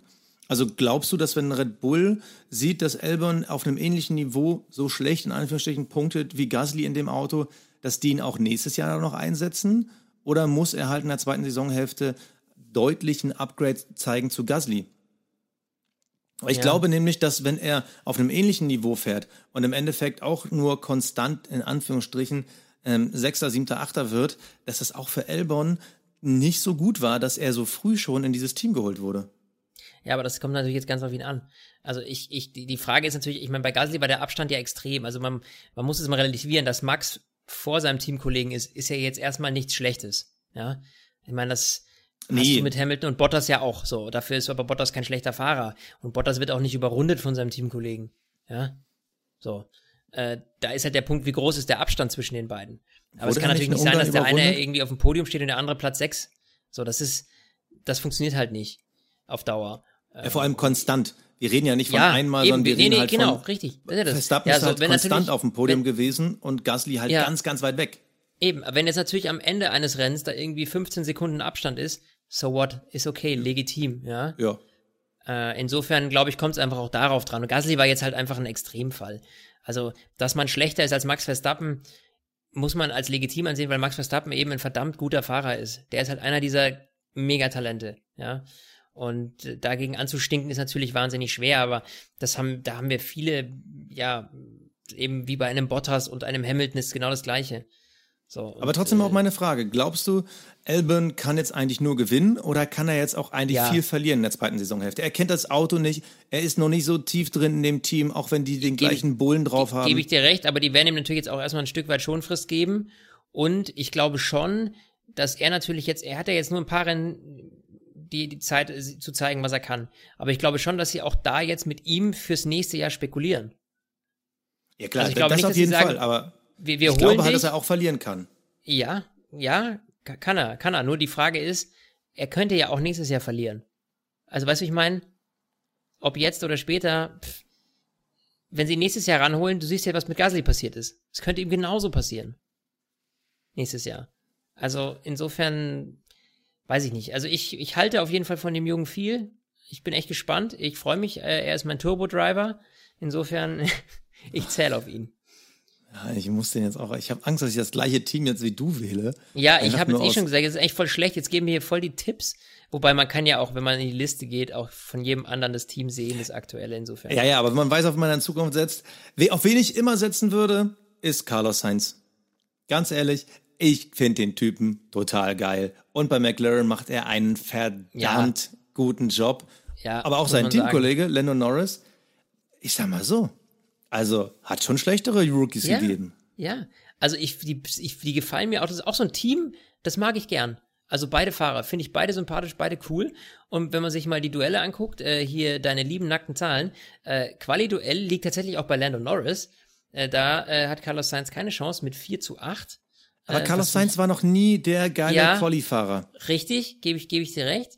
Äh, aber im Rennen ist er halt immer noch die Übermacht. Mit 9 zu 3 gegen Lando Norris, da hat er, der Rookie wieder keine Chance. Aber ich finde, so ergänzen die sich eigentlich ganz gut, die beiden. Und du, ganz ehrlich, McLaren ist für mich die Wucht dieses, diese Saison. Da haben wir jetzt schon öfter drüber geredet. Die haben eine Performance hingelegt, das hat mich echt extrem gewundert. 82 Punkte mittlerweile, äh, sind somit best of the rest und das absolut unerwartet. Und damit haben sie fast doppelt so viele Punkte wie Toro Rosso. Also, da ist ein dicker Abstand dazwischen. Also die sind quasi nochmal ein eigenes Mittelfeld zwischen dem Top-Teams und dem Rest. Ja, vor allem, was halt das Interessanteste ist, wenn du halt wirklich den Abstand zu Renault siehst. Also mehr als ja, doppelt so viele Punkte wie Renault. Also wenn man jetzt darauf tippen würde, wer kommt irgendwie als siebter, sechster ins Ziel, würden wahrscheinlich 99 von 100 Leute immer auf Carlos Sainz tippen. Er ist momentan ja. einfach so eine konstante Macht. Und vor allem dieser McLaren, der hat irgendwie, also es ist irgendwie total interessant. Äh, aus dieser Ehe, der damaligen Ehe Honda McLaren oder McLaren Honda, wie sie dann hießen, ja. da sind, man dachte danach so, okay, mal gucken, wer der Verlierer wird aus dieser Verbindung. Und irgendwie ist keiner ein Verlierer daraus sie geworden. Sie haben beide gewonnen. Und das ist das Kuriose, weil sie haben eigentlich jetzt den schlechteren Motor drin, sind aber besser als äh, noch mit dem, mit dem anderen. Also finde es grandios und das sieht man einfach halt auch, wenn man sich den Abstand zu Renault anguckt. Du musst mir überlegen, das Werksteam, ja, das hängt dermaßen hinterher. Also, boah, das, das, das ist schon, das ist schon krass. Also der Unterschied zwischen Renault und McLaren dieses Jahr, der zeigt echt so, selbst wenn der Motor nicht so grandios ist, sorry Renault, aber bei euch, da hängt es echt an ganz, ganz vielen anderen Stellen. Weil McLaren zeigt, es geht. Und vor allem, wenn wir jetzt davon ausgehen, dass der McLaren wirklich das beste Mittelfeldauto ist, also äh, das äh, Car Best of the Rest, ja. dann muss man auch momentan sich auch mal hinterfragen, wo könnte, wenn wir jetzt wieder in die Zukunft gucken, Lando Norris am Ende der Saison landen? Aktuell 24 Punkte. Damit nur drei hinter Quiert, sieben hinter Raikön und dann kommt Carlos Sainz, der aber schon ja. zu weit enteilt ist. Theoretisch also nur sieben Punkte trennen ihm quasi von äh, der Familie von Carlos Sainz und Platz acht. Und stell dir mal vor, am Ende der Saison steht dann der McLaren als Best of the Rest und hast du wirklich Sainz und eventuell auch Norris, die beide konstant dieses Auto nach vorne gepusht haben und so viel gepunktet haben, dass sie eben ja. beide Fahrer Best of the Rest sind. Nicht alles durcheinander gemüxt, mal ein gelber, orangener und ja. äh, ein roter. Aber da siehst du, da siehst du, halt was geil. es bringt, wenn du zwei Fahrer hast, die beide auf einem guten Level sind. Das ist halt das. Weißt du, die, wenn die beide punkten regelmäßig und beide eben eine solide Leistung abrufen, dann hast du natürlich viel mehr Chancen, ist ja ganz klar. Na, äh, auch mal in der Renault. Punktetabelle als Team weiter hochzukommen. Jetzt habe ich dich durcheinander gebracht, ja? ja du hast irgendwas gesagt und das habe ich aber leider nicht gehört, deswegen war ich Ach so, so weil du hast gerade gesagt, so, da siehst du mal, was zwei konstante gute Fahrer bringen. Dann meine ich so, ja, sag das mal Renault. Die haben auch zwei ja, konstante ja. und gute Fahrer, ne? Aber ja. dazu nee, auch noch gut, dieses die Auto, was scheinbar beherrschbar ist, das ist halt geil. Und man, irgendwie, irgendwie freut es mich jedes Mal, dieses Kribbeln, ja. dass es irgendwie wieder so, so ein Traditionsteam ist wie McLaren, dass die ja. einmal da wieder mitspielen. Vor allem nach dieser Durststrecke, nach diesen Jahren des Chaos bei denen, wo wir ja über die gelacht haben, wie Fernando Alonso über die geschimpft hat. Ganz ehrlich, ich gönn's denen, ich gönn's denen wirklich, ja. Muss man ehrlich und, sagen. Und ich, ich habe das Gefühl, dass Norris halt wirklich nochmal da richtig reinstenkern kann, also vor allem gegen den Raikkonen und Quiert, weil da waren ein paar technische Sachen bei, da waren aber auch viele fahrische Sachen dabei. Also ja. insgesamt steht bei ihm viermal das DNF, did not finish, bei Carlos Sainz halt nur zweimal. Und äh, ja. ich glaube, dass Norris halt in seiner Entwicklung da noch so viel Luft nach oben hat, dass er halt da nochmal eng an seinen Teamkollegen sich ranpirschen kann. Und ich glaube, dann kann es auch zwischen den beiden mal eng werden. Ja. Spannend wird es halt, wenn die mal gegeneinander fahren. Das, das wäre ein geiles Duell. Ja. Stell dir mal vor, so Mexiko, Norris gegen Carlos Sainz, die ärgern sich mal über ein paar Kurven. Das wäre so ein Duell. Das wäre schon cool. Ja, gebe ich dir recht. Das ist auf jeden Fall genial. Aber jetzt mal auch da wieder bei Carlos Sainz der Blick in die Kugel. McLaren wird ja auf die nächsten Jahre hinweg trotzdem kein WM-Titelkandidat. Glaubst du, dass der sich vor allem mit seiner Leistung dieses Jahr, wenn er zeigt, was er in einem vernünftigen Auto kann, dass der nicht auch trotzdem noch irgendwie bei ja, Red Bull irgendwie auf die Liste kann oder ah, so? Ja, das ist aber auch der einzige. Also alle anderen sehe ich gerade, weiß ich nicht. Ähm, Carlos Sainz auf jeden Fall ist ein spannender Fahrer. Ähm, und vor allem durch den legendären Vater, der dahinter steht. Also ich meine, man darf ja nicht vergessen. Der ist ja ein äh, unglaublich erfolgreicher Rallye-Pilot gewesen. Oder fährt immer noch, glaube ich, äh, ab und zu, aber nur so, so andere Sachen. Ähm, auf jeden Fall, ja, du, ich, das finde ich, das ist, das ist halt so richtig Glaskugel. Weil da gibt es im Moment ja noch nicht mal ein Gerücht. Also ich sehe ja nicht mal irgendwo einen Anhaltspunkt. Naja, ähm, grundsätzlich, also er ist, aber das ist halt erweiterter Journalistenkreis. Grundsätzlich ist er bei allen Fahrern, die gerade auf meinem Abschiedstournee-Poster drauf sind, quasi der erste Name, der dahinter in Klammern genannt wird. Aber klar, was, was, willst, was willst du mit einem Carlos Sainz bei Williams? Was, was willst du mit dem Nein. momentan bei Renault? Nein. Was willst du mit dem ja, irgendwie warum bei Racing ihn, Point oder so? Ja, warum sollte ihn McLaren gehen lassen? Also, und er würde ja nicht zu einem schlechteren Team gehen. So. Ja? Also insofern pff, schwierig, schwierig. Und ich meine jetzt, Red Bull setzt immer auf seine Rookies. Also da jetzt einen einzukaufen und dann äh, Albon zurückzustufen wieder, das wäre halt so frustrierend für ihn, wenn er gute Leistung bringt. Warum sollte man das machen? Mit Max Verstappen haben sie eh einen Superfahrer. Da sehe ich jetzt halt auch null Platz eigentlich bei Red Bull. Null. Äh, Ferrari, Top-Team, die beiden, sehe ich gerade auch keinen. Und mit Mercedes, mal gut. Bottas ist halt immer so eine Sache, aber ja, weiß ich nicht. Und da hast du dann Ocon halt, weißt du? Also, wir gucken uns ja jetzt alle Fahrer an, alle Teams an. Wir merken schon beim Zuhören, ah, das ist schon alles ein bisschen die Glaskugel. Aber ich will jetzt mal was Neues reinbringen. Ich wünsche mir was. Ich wünsche mir was für die zweite Saisonhälfte. Jetzt ich wünsche mir was. Und zwar wünsche ich mir, dass Carlos Sainz einmal aufs Podium fährt. Das ist mir egal in ja. welchem Rennen und ob es da geregnet hat oder ob da die Autos äh, massenhaft die Reifen verloren haben, ist mir total wurscht, solange ich keiner verletzt so. wird. Wenn ich mir was wünschen kann, dann wünsche ich mir Carlos Sainz auf dem Podium. Ich hätte mir auch Elbon wünschen können, der mal ein Rennen gewinnt oder keine Ahnung was, aber nee, ich, ich will äh, Hülkenberg Podium, klar, bin ich immer dabei, aber nee, wenn ich wirklich mir so als Fan so sagen würde, dem gönne ich das, weil der, der macht Spaß, der war geil drauf die Saison. Ich wünsche mir Carlos Sainz auf dem Podium. Also die Chance, dass Carlos Sainz aufs Podium kommt, ist zumindest deutlich größer, als dass es Nico Hülkenberg noch schafft diese Saison. Dementsprechend würde ich das als gar nicht so unrealistischen Wunsch abstempeln. Also äh, Danny Queer stand auf dem Podium dieses Jahr. Wenn wir noch so ein Chaosrennen kriegen, hey, ganz ehrlich, warum nicht? Ja? Why not? Ja. Aber soll ich dir was sagen? Als nächstes ja. wartet der Ferrari-Schreck. Dun, dun, Denn, dun. Dun, dun, dun. Äh, es fehlen glatte 44 Punkte und dann schnupft Red Bull Ferrari. Und wenn die Tendenz dermaßen so weitergeht, wie es im Moment ist, da muss ich dir ganz ehrlich sagen, und wenn jetzt ein Alex Albon, der Pierre Gasly ersetzt und auch mal ein paar Pünktchen holt, dann kann ich mir vorstellen, dass Red Bull noch den Ferrari schnupft. Und das wäre so der absolute Supergau, glaube ich, für die Roten. Also wir ich haben aktuell 244 Punkte bei Red Bull, 288 bei Ferrari. Max Verstappen hat die mehr oder weniger alleine erkämpft. Äh, Pierre Gasly hat ja, wie viele Punkte hat Pierre Gasly geholt? Gasly hat 63 geholt. 63 Punkte geholt, ja. Um Gottes Willen, wie bitter. Von 244 hat Gasly 63 geholt. Das heißt, also Alex kurz gesagt, Verstappen hat einfach das Dreifache an Punkten geholt. Ja, so. Und wenn jetzt ein Alex Albon auch noch regelmäßig äh, mitschießt, dann sage ich dir ganz offen, dann sieht's ganz, ganz düster aus für Ferrari.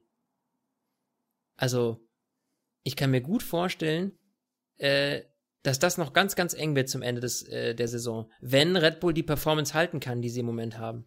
Und Ferrari eben, ja, je nachdem, wie sich bei Ferrari das Ganze entwickelt. Aber Red Bull ist im Moment für mich absolute äh, Favorit für Top, für Platz zwei.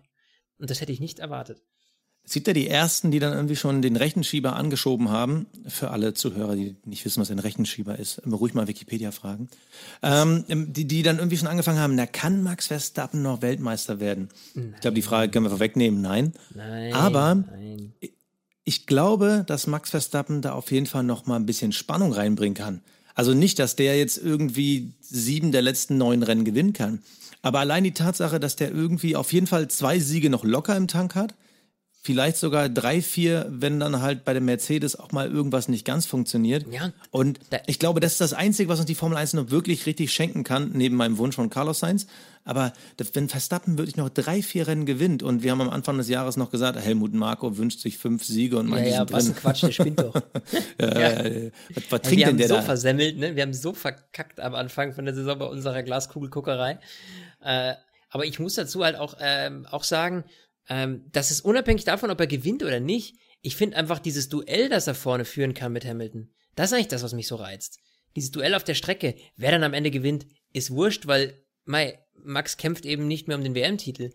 Aber dieses Ärgern da vorne, dieses Reinpieksen in den Mercedes, äh, das finde ich schon wahnsinnig spannend und das macht halt Spaß auf der Strecke, weil das halt beides Kämpfer sind und das finde ich einfach cool anzuschauen. Allein das gibt mir schon den Benefit. Und das Spannende finde ich ja auch die Frage, auch da haben ja schon viele irgendwie geschrieben und drüber gesprochen, wer ist denn dieses Jahr eigentlich der beste Fahrer? Und auch da einigen sich die meisten auf Max Verstappen. Er ist bisher in allen Rennen in die Punkte gefahren. Gut, Lewis Hamilton auch, aber in Hockenheim, weil er sie von Alfa Romeo geschenkt bekommen hat. Ansonsten hatte jeder Fahrer mindestens einmal ein Lapsus. Ein so ein Ding ja. mal gedacht hat, oh Gott, nein. Also mhm. ein Vettel, Silverstone, ganz klar, das war nicht so geil. Ja. Leclerc in Hockenheim natürlich, da war auch so einmal kurz, der, der Kopf war kurz aus. Hamilton ebenfalls Hockenheim, das war eine ganze Menge nix. So, jeder Fahrer hatte so einen, so seinen großen Lapsus. Gut, Verstappen kann man, ich weiß nicht, kann man Monaco, kann man diesen Crash mit Bottas, kann man ihn als seine Schuld geben? Eigentlich nicht. Ja. Und das, das ist halt diese Konstanz, diese Qualität. Für mich ist Max Verstappen der beste Fahrer der ersten Saisonhälfte 2019. Ja, da muss ich dir tatsächlich fast beipflichten. Also was der rausgeholt hat aus dem Wagen ist schon echt äh, wahnsinnig gut. Ähm, und ja, wie gesagt, also dieses, dieses Duell irgendwie jetzt mittlerweile einigermaßen auf Augenhöhe mit Lewis Hamilton, das macht halt einfach wahnsinnig Spaß. Das ist halt einfach super. Und äh, ja, also das beschert uns einfach spannende Rennen und auch diese Taktikspielchen, die dann die beiden Teams gegeneinander fahren, äh, muss ich ganz ehrlich sagen, gefällt mir super und ganz ehrlich, es macht mir schon fast mehr Spaß als der Kampf zwischen Ferrari und Mercedes, der dieses Jahr leider kein Kampf war, aber ähm, letztlich äh, finde ich es irgendwie fast schon sympathischer zwischen Red Bull und Mercedes. Ich habe jetzt aber das Gefühl, du lässt dich da so ein bisschen jetzt von diesen drei Rennen, also Österreich. Nee, ich sehe das, ich rede jetzt nur von der Tendenz. Also okay, weil ich rede nur von der also Tendenz. klar, die, die, die, die von drei von den letzten vier Rennen, also Österreich, Deutschland, Ungarn, klar, das war schon geil und da war halt Verstappen auch immer vorne mit bei, aber es hatte natürlich auch jetzt äh, ein bisschen auch mit den Umständen zu tun. Ja. Also Deutschland war halt, also das hätte auch komplett anders ausgehen können. Ja. Dass, dass Hamilton mit drei, äh, zwei Runden Vorsprung vor Verstappen gewinnt. Na gut, das wäre ein bisschen übertrieben, aber dass Hamilton das Ding locker nach Hause fährt. Ja. Also ja, man, man darf ja auch nicht, äh, eins nicht vergessen, jetzt kommen erstmal Strecken, die den Ferraris besser liegen, ja? Beziehungsweise den Ferrari, sorry, weil Ferraris gibt's ja nicht. Habe ich ah, gelernt. Hast du wieder was gelernt? Äh, Habe ich wieder was gelernt. Ja. Äh, und zwar, obwohl, ähm, ne, obwohl das ist aber das Spannende. Spa. Das ist aber das Spannende. Natürlich sagen wir alle, dass äh, ähm, Spa und Monza Ferrari liegen wird. Aber man kann momentan nicht sagen, und das ist ja schon wieder das Geile, man kann nicht sagen, ob jetzt Red Bull oder Mercedes davor ist. Oder siehst du beide schon als klares Mercedes-Ding, weil wahrscheinlich der Mercedes-Motor doch ein Ticken besser ist? Ja, nee, das würde ich gar nicht sagen, um Gottes Willen, weil ich bin mir ehrlich gesagt gar nicht sicher, ob der Mercedes-Motor besser ist. Also ich glaube, dass zwischen Ferrari und Mercedes da pff, ganz im Gegenteil. Also Ferrari hat einen wahnsinnig starken Motor und deswegen äh, würde ich das überhaupt nicht behaupten wollen. Ganz und gar nicht. Also es kann natürlich auch sein, dass wir jetzt natürlich wieder zwei spannende Rennen kriegen, die wirklich zwischen Mercedes und Ferrari ausgefochten werden. Äh, steht außer Frage. Ich meine, höchstens Mexiko ist dann wieder so eine Red Bull-Strecke, aber an sich äh, will ich das gar nicht behaupten. Ich finde nur, okay. was ich gesagt habe, ist, dass, was ich finde, ist, ist dieser, der Kampf zwischen einem Max Verstappen, der so verbissen ist, und einem Lewis Hamilton, der macht mir einfach optisch zum Zuschauen her fast mehr Spaß als ein Kampf zwischen Sebastian und Lewis. Ja, weil einfach Max Verstappen halt, weil man halt aber immer noch ja. im Kopf hat, man weiß nicht, was er macht. Auch seine Fights gegen Leclerc, sowohl in Silverstone als auch in Österreich, ja, wo ja, Max Verstappen einfach mal gezeigt hat, wer hier die Balls hat, um mal irgendwie die Worte äh, von, was Magnussen oder Hülkenberg der Balls gesagt hat, ich weiß es gerade gar nicht mehr. Ähm, aber auf jeden Fall, das, das ist ja das Geile. Deshalb, Max Verstappen ist einfach auf Championship-Niveau endlich angekommen und jetzt, damit wir Red Bull endlich mal eintüten, weil wir wollen jetzt auch nicht irgendwie fünf Stunden diese Sommeranalyse machen. Wir sind schon fast bei einer Viertel übrigens, nur so als Hint. So, wir haben noch neun Rennen vor der Tür stehen. Ja. Wenn wir alles auf Null zurücksetzen würden und wir hätten jetzt nur noch diese neun Rennen und du hättest zur Auswahl einen Max Verstappen, einen Alex Albon, Vettel, Leclerc, Hamilton, Bottas, auf wen würdest du Geld tippen, wenn die Weltmeisterschaft nur noch auf die neun Rennen mit dem jetzigen Status quo der Autos entschieden wird? Auf welchen Fahrer ich jetzt setzen würde bei den restlichen Rennen. Ja. Egal welcher. Ja, ja. Ja, Louis. Wenn ich Geld setzen müsste. Das ist halt so das Ding. Ich glaube, ich würde das erste Mal seit wirklich sechs, sieben Jahren sagen, ich würde nicht auf Louis tippen. Ja? das ist halt, ist halt dieser Red Bull, was der durch die letzten Rennen gezeigt hat. Das hat einfach irgendwie ein ganz neues Gefühl in die Formel 1. Okay, auf, äh, auf in wen Formel 1 setzen? Ich würde auf Verstappen tippen. Wenn du jetzt wirklich nur noch die Punkte okay. bis zum Ende der Saison siehst, ich glaube, dass der wirklich mit seiner Konstanz, mit seiner neu gewonnenen Qualität, mit seiner vor allem Leistungskonstanz, also das ist ja wirklich, also wirklich jedes Mal da vorne reinzufahren, okay, immer zweistellig zu punkten. Basti. Ja? Fass Bier. Wer am Ende der Saison gewinnt? Okay, ab heute gerechnet. Ab heute gerechnet? gerechnet. Du Verstappen sagst Max, ich sag Luis. Ja. Und äh, Fass Bier. Und weißt du, was wir machen? Wir verlosen's. Was? Wie? Hä? Ich will nur mein Fass Bier von dir. Siehst du mal, wie, wie, wie selbstlos ich bin. Komm, jetzt machen wir jetzt ganz spontan. Zack, haben wir vorher nicht abgesprochen. Äh, verlosen wir dann bei unserer Saisonabschlussanalyse. Machen wir so. Wie, also, wenn, wenn ich gewinne, haust du eins rein, dass wir verlosen. Der Verlierer haut eins rein, dass wir verlosen. Richtig. Okay, Deal. Ja, Deal. Also, aber, ihr habt gehört. Hier, Leute, aber, mehr dazu dann in unserer Abschlussfolge. Wir werden es nicht vergessen und wenn, erinnert uns dran. Aber ähm, ich werde mir das sicher merken. Äh, ich setze auf Louis, du auf Max. Die Punkte, die ab jetzt gewertet werden, zweite Saisonhälfte und der Verlierer sponsert euch ein Fass Bier. Hey, so einfach kann es gehen, gell? Okay. Aber Gut, hier jetzt ja, nicht, uns, aber nicht äh, irgendeine Plörre, ne? Du haust ja auch nicht nein, rein. Hier ist so ein schönes bayerisches. Nein, nein, nein, was Aber hier auch nicht so ein 80 Liter Fass, ne? So ein kleines. Nein, nein, stinknormales Fass halt. Letztens bei Netto war Fax im Angebot. Bah, Gilt das? Faxe gibt's doch aus 5 Liter Dose, oder nicht? Komm, ja. lass mal, hier, wir, wir sind schon viel zu viel quatschen schon wieder bis zum geht nicht mehr. Ferrari. 288 Ferrari, Punkte. Ah. Ja, das finde ich. Tutto bene, ah. Ist, ist, ein, äh, ist ein gutes, äh, also die Fahrerpaarung gefällt mir. Ähm, äh, einzige Haken ist halt eben, auch wenn Sebastian äh, besser ist, muss man sagen, Quali-Duell 6 zu 5 gegen Charles Leclerc. Ähm, und 8 zu 4 im, im Rennen. Also Sebastian liegt äh, laut den Zahlen deutlich vorne noch. Aber man muss sagen, dass, also Schal gefällt mir unglaublich gut, über den haben wir auch dieses Jahr sehr, sehr positiv geredet. Bei Sebastian waren ja immer so Schnitzer drin, die er mal selbst verursacht hat, mal das Team. Da läuft es einfach nicht richtig rund. So. Ähm, ja, es gibt ja immer so einen Unterschied zwischen der faktischen Wahrheit und der gefühlten Wahrheit. Naja, die, jetzt hau mal raus. Wie ist denn die faktische? Also die faktische Wahrheit ist, klar, äh, dominiert natürlich der vierfache Weltmeister vor dem immer noch jungen, aber talentierten ja. Fahrer aus Monaco. Aber die gefühlte Wahrheit ist ja, wir hatten Richtig. natürlich auch ein bisschen Teamorder am Anfang der Saison drin. Ja.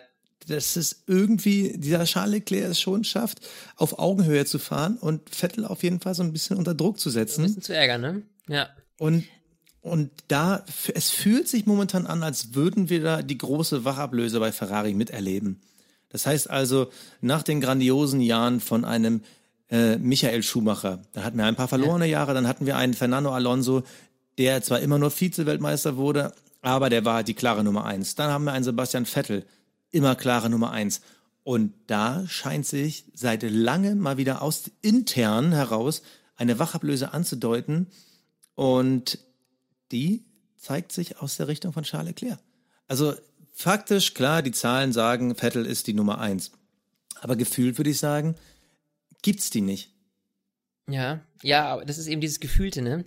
Ähm, ich tue mich da jetzt ehrlich gesagt schwer, wenn ich die Zahlen mir anschaue. Äh, ich gebe dir recht, dieses Stallorder-Ding, aber 8 von 8 zu 4 im Rennen, das deutet halt immer noch extrem auf Sebastian Vettel. Man darf eins nicht vergessen, ähm, ich glaube, dass Sebastian natürlich immer noch diesen verbissenen Willen hat, er will mit Ferrari Weltmeister werden.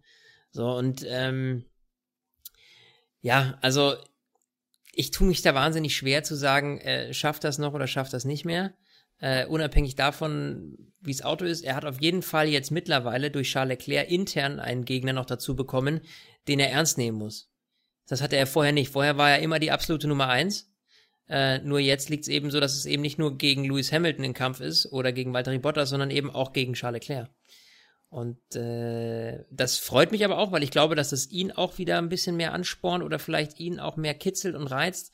Das tut ihm, glaube ich, eher gut als schlecht, sagen wir es mal so. Eigentlich sind die Zutaten ja alle perfekt zusammen, um zu sagen, ja. wenn du wirklich eine Legende werden willst, wenn du wirklich in die Ruhmeshalle der Formel 1 irgendwann aufgenommen werden willst, wo er definitiv hingehört, aber um da wirklich einen, einen größeren Sockel zu bekommen als so manch anderer, dann sind eigentlich die Zutaten perfekt, wenn er gewinnt. Also ja. zu sagen, ey, ich habe einen Hamilton auf seiner Hochzeit geschlagen. Ich hatte einen wahnsinnig geilen, äh, äh, talentierten Rookie in meinem Team. Ich hatte diesen wilden, verrückten Holländer, der eigentlich immer irgendwo an meinem Auspuffrohr geschnüffelt hat. Das klingt gerade irgendwie perverser, als ich es gemeint habe. So, ich hatte also wirklich ein Fahrerfeld um mich herum mit vielen talentierten Fahrern in vielen guten Autos. Es wäre eigentlich jetzt das perfekte Momentum. Gut, er wird es dieses Jahr nicht mehr schaffen, aber auch spätestens dann nächstes Jahr. Eigentlich sind die Zutaten perfekt, um zu sagen, ich kann hier mit erhobenem Haupt meine Formel 1 Karriere beenden zu 2021, ja. wenn ich 2020 Weltmeister werde. Dieses Jahr holt er ihn nicht mehr. Dafür ist der Abstand viel zu extrem. Ja. Also sind ja fast 100 Punkte.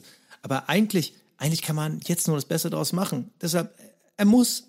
Und ich hoffe, und das ist jetzt das, wo ich jetzt in die Zukunft gucke für diese zweite Saisonhälfte, er muss einfach jetzt die Konstanz, die sich, ich sag mal, so langsam wieder andeutet. Hockenheim war schon keine schlechte Hausnummer. In Ungarn hat er ordentlich gefeitet. Das war quasi unsere prognostizierte äh, Rückkehr, vor allem nach dem massiven Fauxpas in Silverstone. Ja, ja so, wenn er diesen Boost jetzt mitnimmt in die zweite Saisonhälfte und er hat ja das Zeug dafür, er hat die Zutaten ja alle in der Hosentasche, er muss sie einfach nur noch rausholen und zusammenwürfeln.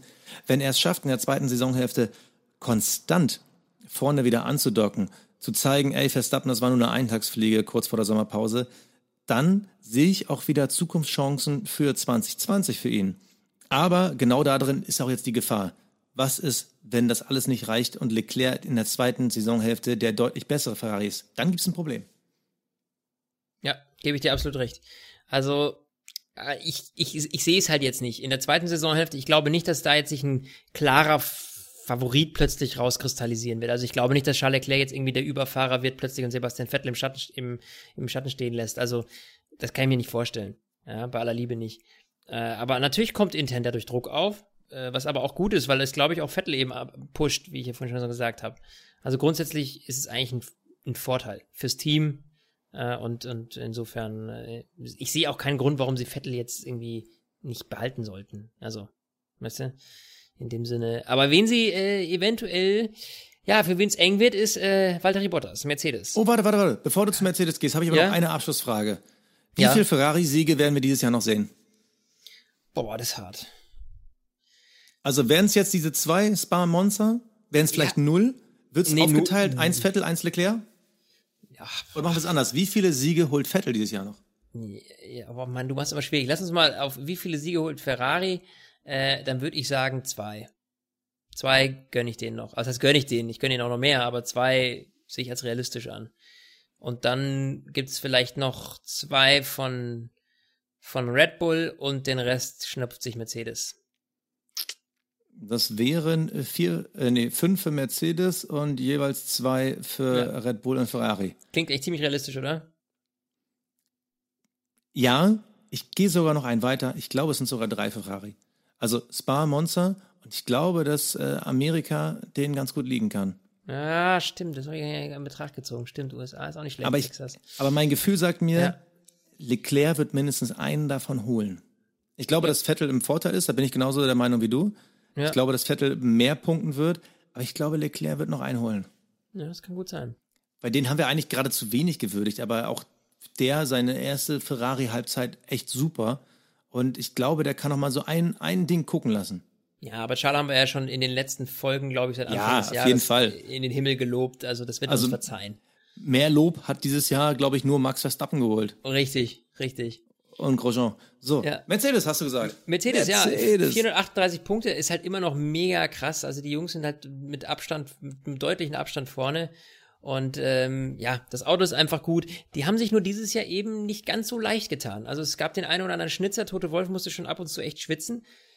Und äh, ja, und auch Luis war irgendwie nicht, ja, war irgendwie nicht so, es lief nicht so rund wie sonst. Fand es war halt ne? nicht der Louis, ne? Es war, man, das war das erste Mal, dass man irgendwie das Gefühl hatte, Louis ist halt doch keine 24 mehr. Man hatte so ein bisschen das Gefühl, da, da, da uh, bröckelt so ein jetzt, bisschen. Jetzt triffst du einen wunden Punkt. Rosberg hat es auch schon gesagt und ordentlich auf den Deckel bekommen. Nein, also Lewis Hamilton ist immer noch einer der talentiertesten Fahrer, wenn nicht sogar der talentierteste, den die Formel 1 Geschichte je gesehen hat. Also da, da geht nichts dran vorbei. Das ist wirklich ja. eine Wahnsinnskonstanz also, und eine Wahnsinnsdominanz, auch gegen richtig. fast jeden Teamkollegen. So. So. Aber es steht 7 zu 5 nach Quali-Duellen. 7 zu 5. So knapp hat noch nie einer Lewis Hamilton angepackt.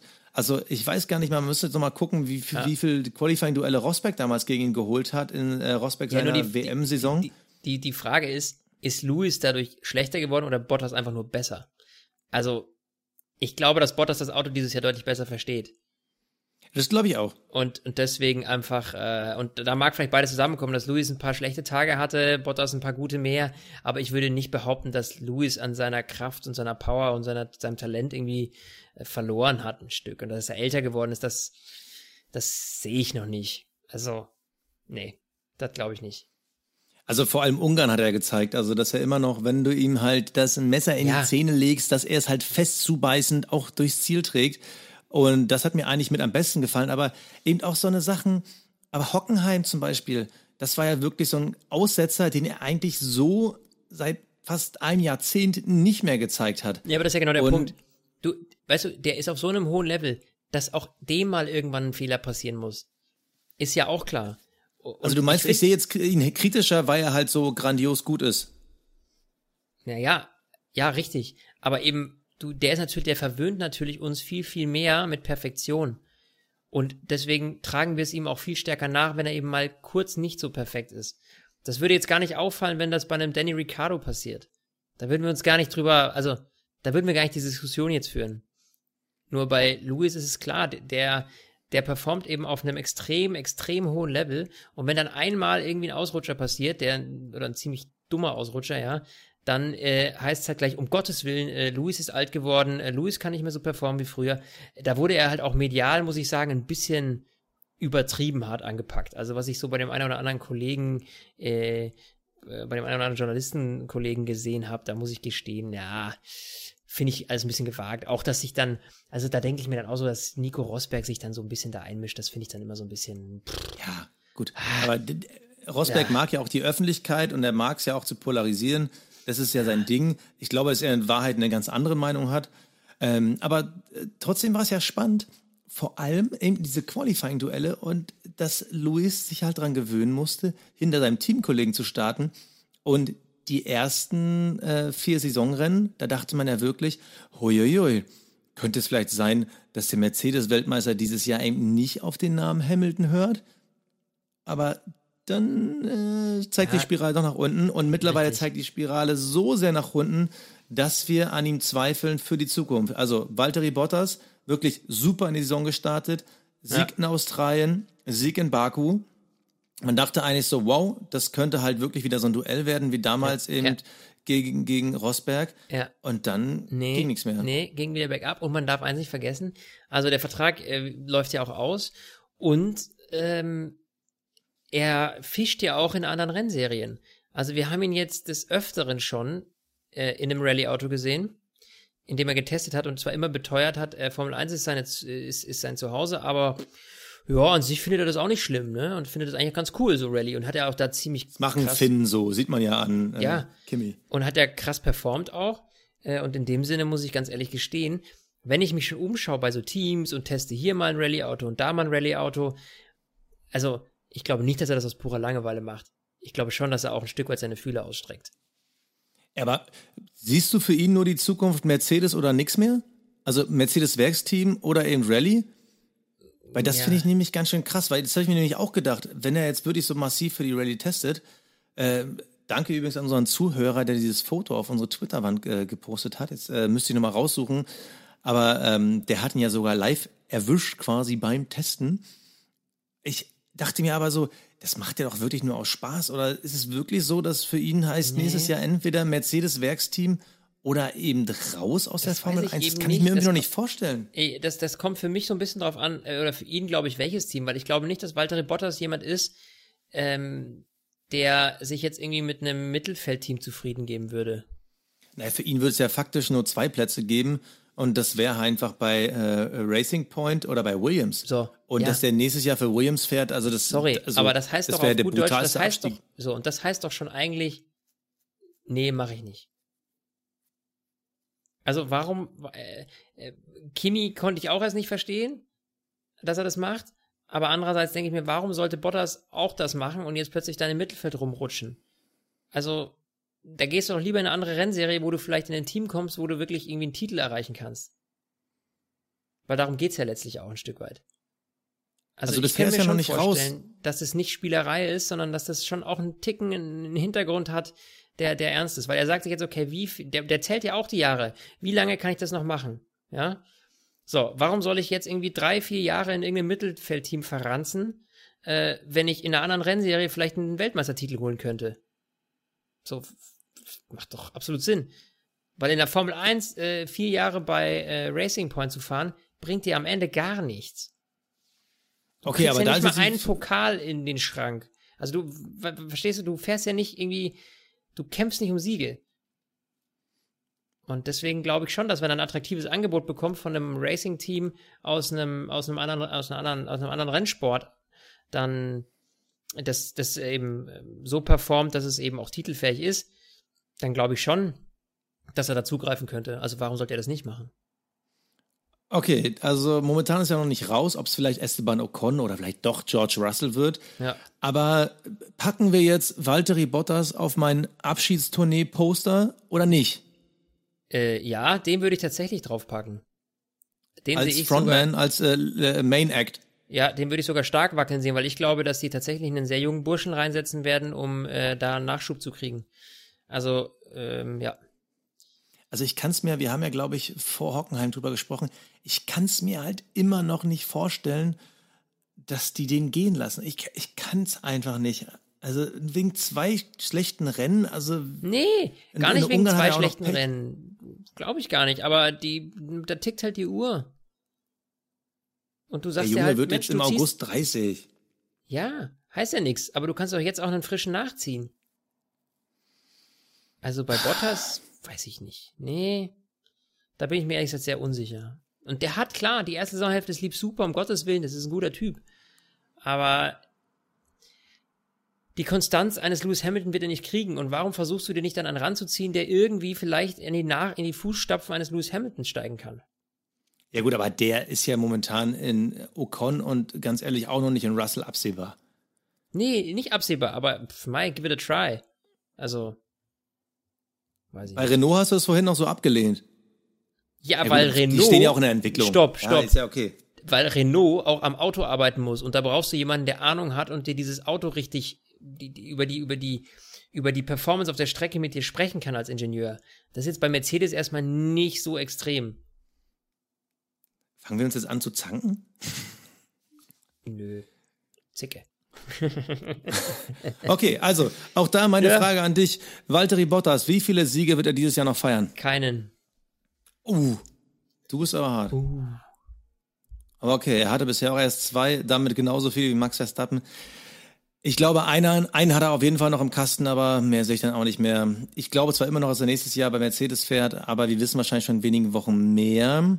Ja. Kommen wir zur großen, spannenden, ewig gestellten Abschiedlosfrage bei jeder unserer großen Vorschauer nachschauen. Ja. Ja, ähm. Und was glaubst du? Stell sie mir. Muss ich sie wirklich noch ganz ich will, ausformulieren? Dass du sie okay. Mir stellst, ja. Ja. Okay, okay, okay. Ich stell sie dir wird Lewis Hamilton wieder Formel 1 Weltmeister? Ich, ich, weißt du, ich, ich glaube, ich glaube, es könnte, es könnte sein, Basti, es könnte sein. Aber er muss doch nur dreimal ausfallen und Verstappen gewinnt dann dreimal ja, und schon, okay, schon ist alles ehrlich, drin. Nee, das Thema ist durch. Das Thema ist durch. Ja. Das muss ich jetzt sagen, weil so schlecht wie wir immer mit Glaskugel gucken sind, kommt es wahrscheinlich dann genauso. Nee, wir müssen auch echt aufhören mit Prognosen, also oder wir setzen einfach. Ja, aber die machen ja Spaß, Hamilton. die machen ja Spaß. Also deswegen machen wir das ja. ja eigentlich, eigentlich quatschen wir eh nur, weil wir Bock drauf haben. Also normalerweise würden wir telefonieren und wir stellen halt ein Mikro davor. Letztlich so ist das Ganze ja auch entstanden, muss man mal ehrlich zugeben. Ist doch so. Nein, also spricht noch irgendwas gegen einen Lewis Hamilton als Formel 1 Weltmeister? Nee, ich sehe keinen Grund. Gar nichts. Gar nichts. In diesem halt Sinne halt so. würde ich fast sagen, du verlierst 30 reißt, ne? jetzt sowieso schon ein Fass Bier irgendwie über die nächsten paar Monate. Und äh, ich freue mich jetzt erstmal aufs Spa. Bis dahin, mein Lieber. Ich wünsche dir was. Es wird schön. Auch mal ein Sommer ohne dich. Danke dir. Stint, der Formel 1 Podcast. Mit Sebastian Fenske und Florian Wolzke.